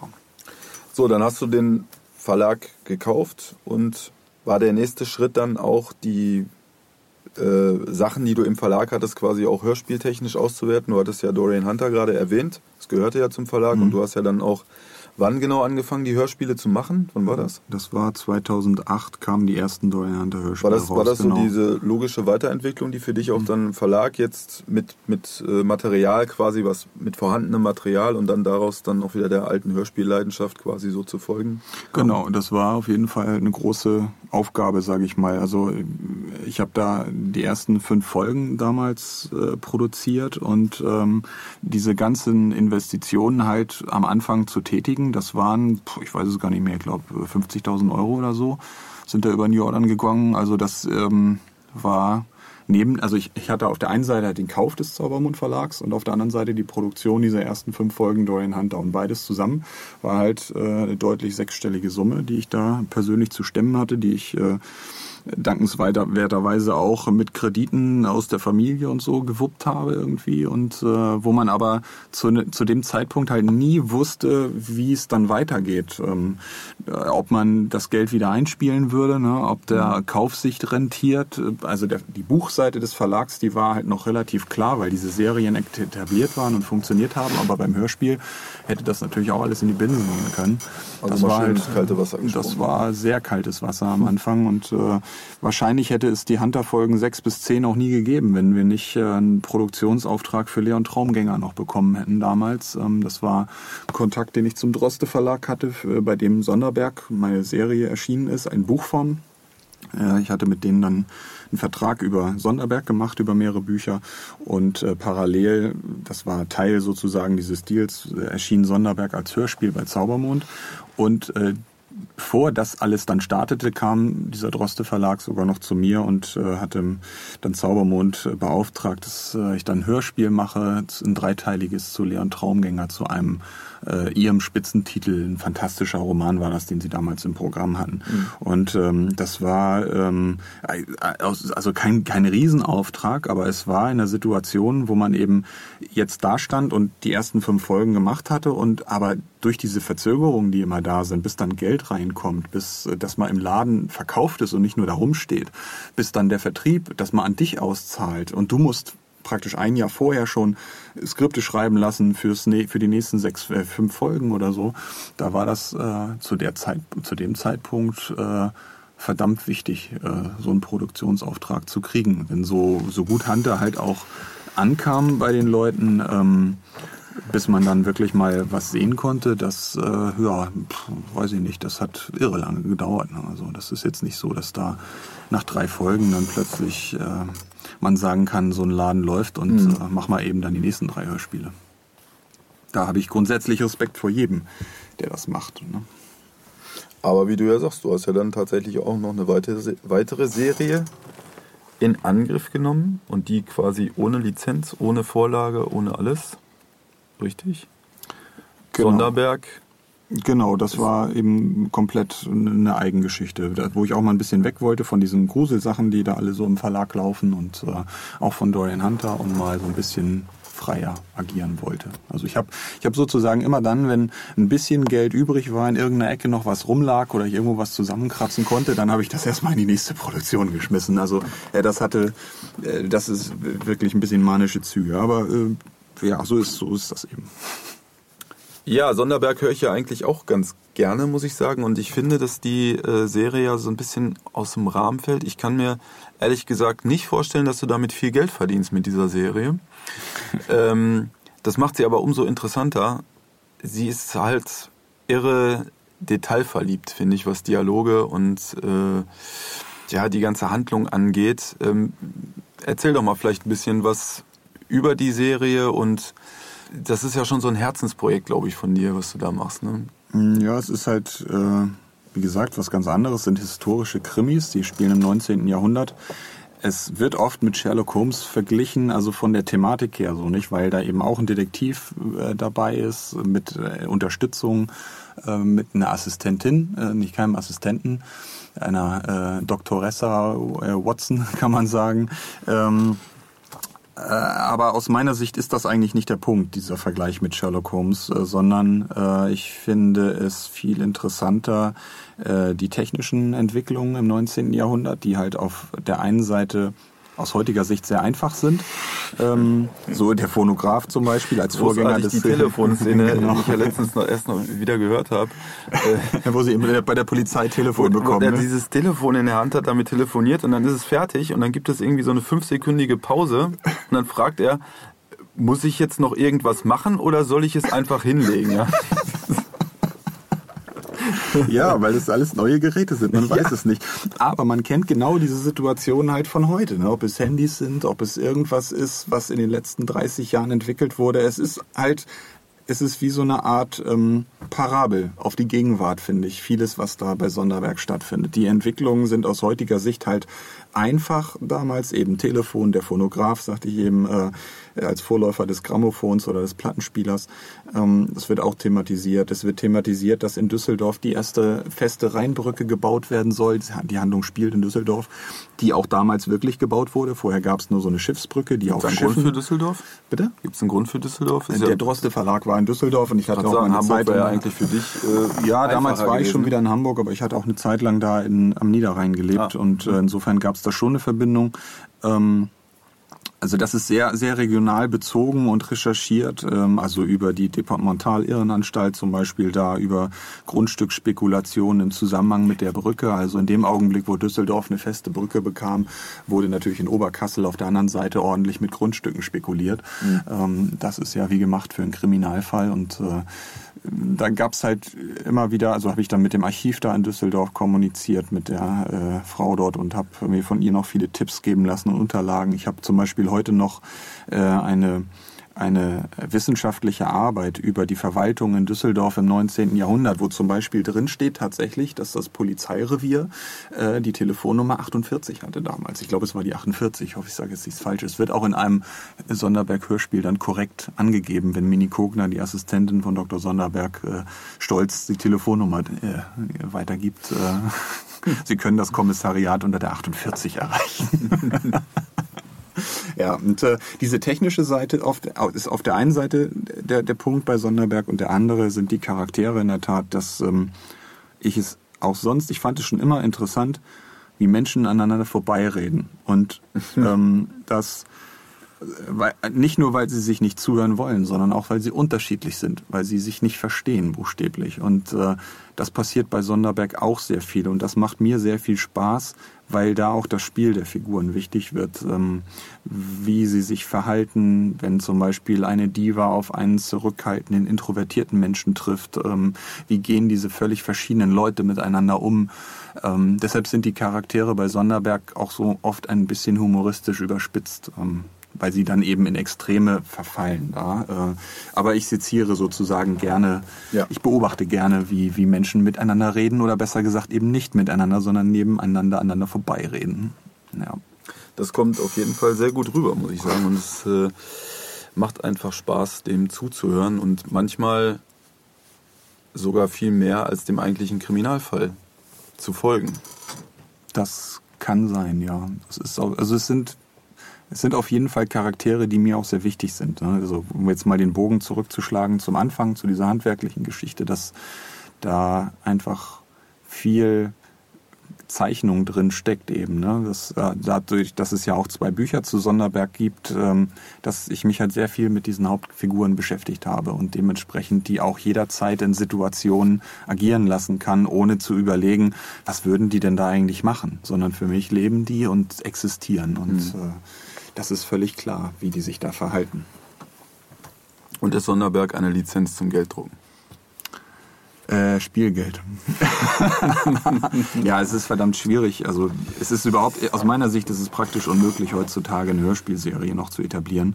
Vielleicht mit einer großen Marke kann sein, dass man da eine Chance hat, aber Hut ab vor allen, die es probieren und äh, das, das kann man wirklich, egal auf welchem Produktionsniveau sagen. Ich habe Respekt vor jedem, der unternehmerisch in dem Bereich tätig ist und mhm. äh, das ist ein echt hartes Brot und viel härter, als man sich das da draußen als Hörer vorstellt und als es in Foren kommuniziert wird mit, mit allen schlauen Ratschlägen, die da oft so sind und die auch okay sind sicherlich, aber wenn man seine eigenen Euros investiert, ist es eben immer noch was anderes, als äh, nur darüber zu reden. Mhm. Das ist einfach eine Tatsache. Wird es denn noch einen geben, ein Sonderberg?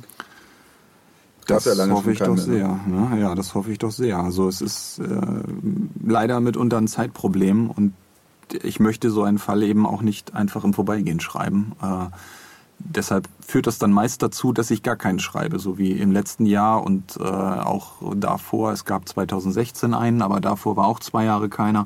Also es ist rar gesät im Augenblick, aber äh, es soll auf jeden Fall weitergehen. Gut. Wir haben, glaube ich, die zwei Stunden voll. Danke dir für die Zeit, für die Geduld. Ja, ich wollte jetzt eigentlich gerade erst anfangen. Du wirst es ja alles zurückbekommen. Nicht die Kekse, die bekommst du nicht mehr zurück, die ich gegessen habe, Gott sei Dank. Aber ähm, wenn wir dann zum umgekehrten Interview kommen. Ne? Ja, schauen wir ja. mal. Also in äh, zwölf Monaten irgendwann. Genau. Ja gut, dann ähm, würde ich sagen, das war der Dezember-Podcast. Haben wir jetzt noch die Vorschauen? Ja. Und äh, wir haben hier noch eine Flasche, die wir jetzt äh, noch aufmachen und die letzten Kekskrümel, die wir vertilgen müssen, äh, während ihr euch die Vorschauen anhört. Ne? Genau. Ja, dann hört euch die doch einfach mal an. Prost. Prost. Am 21. Dezember 2017 erscheint John Sinclair Classics Folge 32. Das Todeskabinett. Millie Drake, die Tochter des Scotland Yard Commissioners Jonathan Drake, verschwand spurlos aus einem Internat in Tonebridge.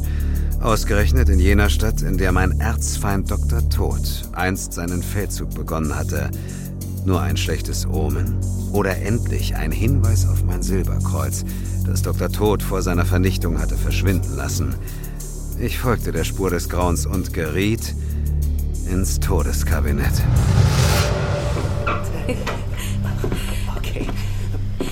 schlüpf rein. Und du bist sicher, dass keiner hier ist? Vergiss es. Äh, Im Sommer komme ich manchmal mit meinen Tanten hierher. Aber im Moment. Äh, Verstehe ich. Ist ja auch arschkalt hier drin. Warte, ähm, soll ich den Kamin anmachen? Nein, das dauert zu lange. Ich muss um zwölf wieder auf dem Zimmer sein. Stafford macht noch seinen Kontrollgang.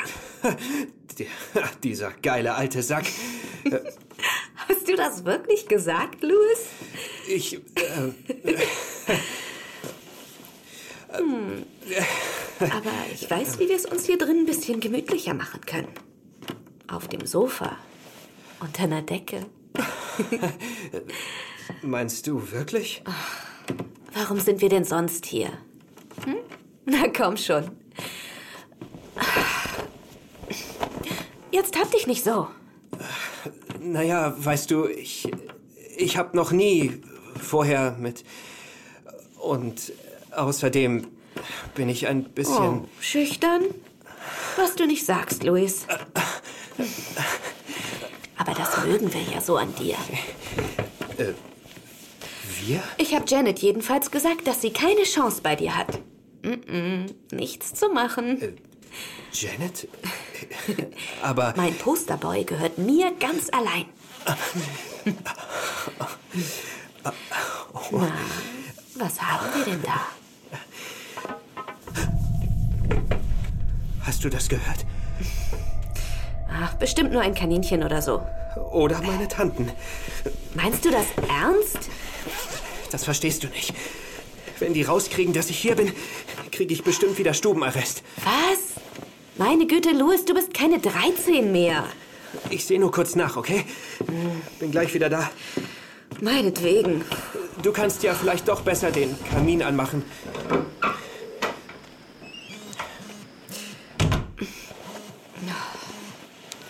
Janet? Tut mir leid, Millie, aber ich dachte, ich rufe lieber mal an. Keine Sorge, alles Chico. Zu Chico, würde ich sagen. Was? Du meinst, der steht nicht auf dich? Doch schon, aber. Hey, er kommt wieder. Ich muss Schluss machen. Aber denk dran, um zwölf musst du hier sein. Wegen Stafford? Ja, ich weiß. Bis nachher. Und Louis was gefunden? Oder haben deine Tanten vielleicht. Wie sind Sie? Wenn das ein Scherz sein soll, dann finde ich das überhaupt nicht. Louis! Louis!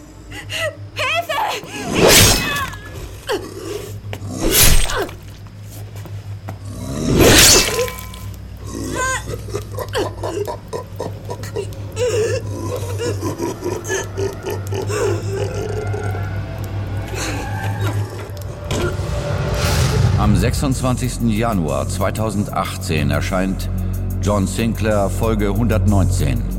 Drei Herzen aus Eis. Drei Mordopfer. Drei jungen Frauen, denen der Mörder brutal das Herz aus der Brust geschnitten hatte. Was zunächst nach einem gewöhnlichen Serienkillerfall aussah, entpuppte sich für Suko und mich schon bald zu einem Albtraum, als wir erkannten, wen der Killer als nächstes Opfer ausgewählt hatte. Jane Collins.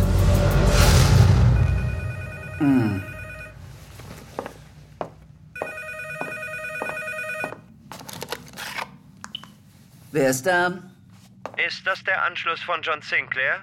Wer spricht da? Schön, dass Sie einen Moment erübrigen können, Miss Collins. Wer sind Sie? Ich dachte, Sie vermissen ihn vielleicht. Den Würfel. Nicht, dass er Ihnen zustehen würde, aber der Tod unseres gemeinsamen Feindes Arconada hat eine neue Situation geschaffen, von der Sie vielleicht profitieren könnten. Der Würfel würde Ihnen sehr viel Macht verschaffen. Wer sind Sie? In Sinclairs Briefkasten finden Sie ein Handy. Damit erfahren Sie bei Zeiten wann und wo. So, jetzt äh, sind die Flaschen fast leer. und, äh, dann äh, bleibt uns auch nicht mehr viel übrig. Äh, bis auf den nächsten Podcast. Äh, der, der müssen wir natürlich äh, ankündigen, ne? Der nächste Podcast. Tja, da guckst du. Ich hab's hier, ich hab's hier. Ach, du Wo hast du deinen Zettel, ne? Wo hast du den Zettel? Ist, ja- ich habe mir nur den Zettel mit den Fragen an dich äh, mitgenommen und den anderen habe ich jetzt vergessen. Ja, siehst du. Aber ich habe ja Gut, dass du deinen elektronischen Zettel dabei hast. meinen elektronischen Zettel, genau. So. Der nächste Podcast erscheint am 9. Februar, Freitag, der 9. Februar im neuen Jahr 2018. Der nächste Podcast erscheint am 9. Februar 2018. Tja, würde ich sagen, bis dann, wir hören uns. Am 9. Februar 2018. Schöne Weihnachten für euch. Ja, Äh, kommt gut ins neue Jahr. Genau. Ähm, Feiert nicht zu viel, trinkt nicht zu viel, ganz wichtig, und hört vor allem noch mehr Sinclair. ja, also Sinclair statt Böller würde ich doch einfach mal sagen, oder? Genau, ja. Gut. Wir sehen uns im nächsten Jahr. Bis dann. Tschüss. Tschüss.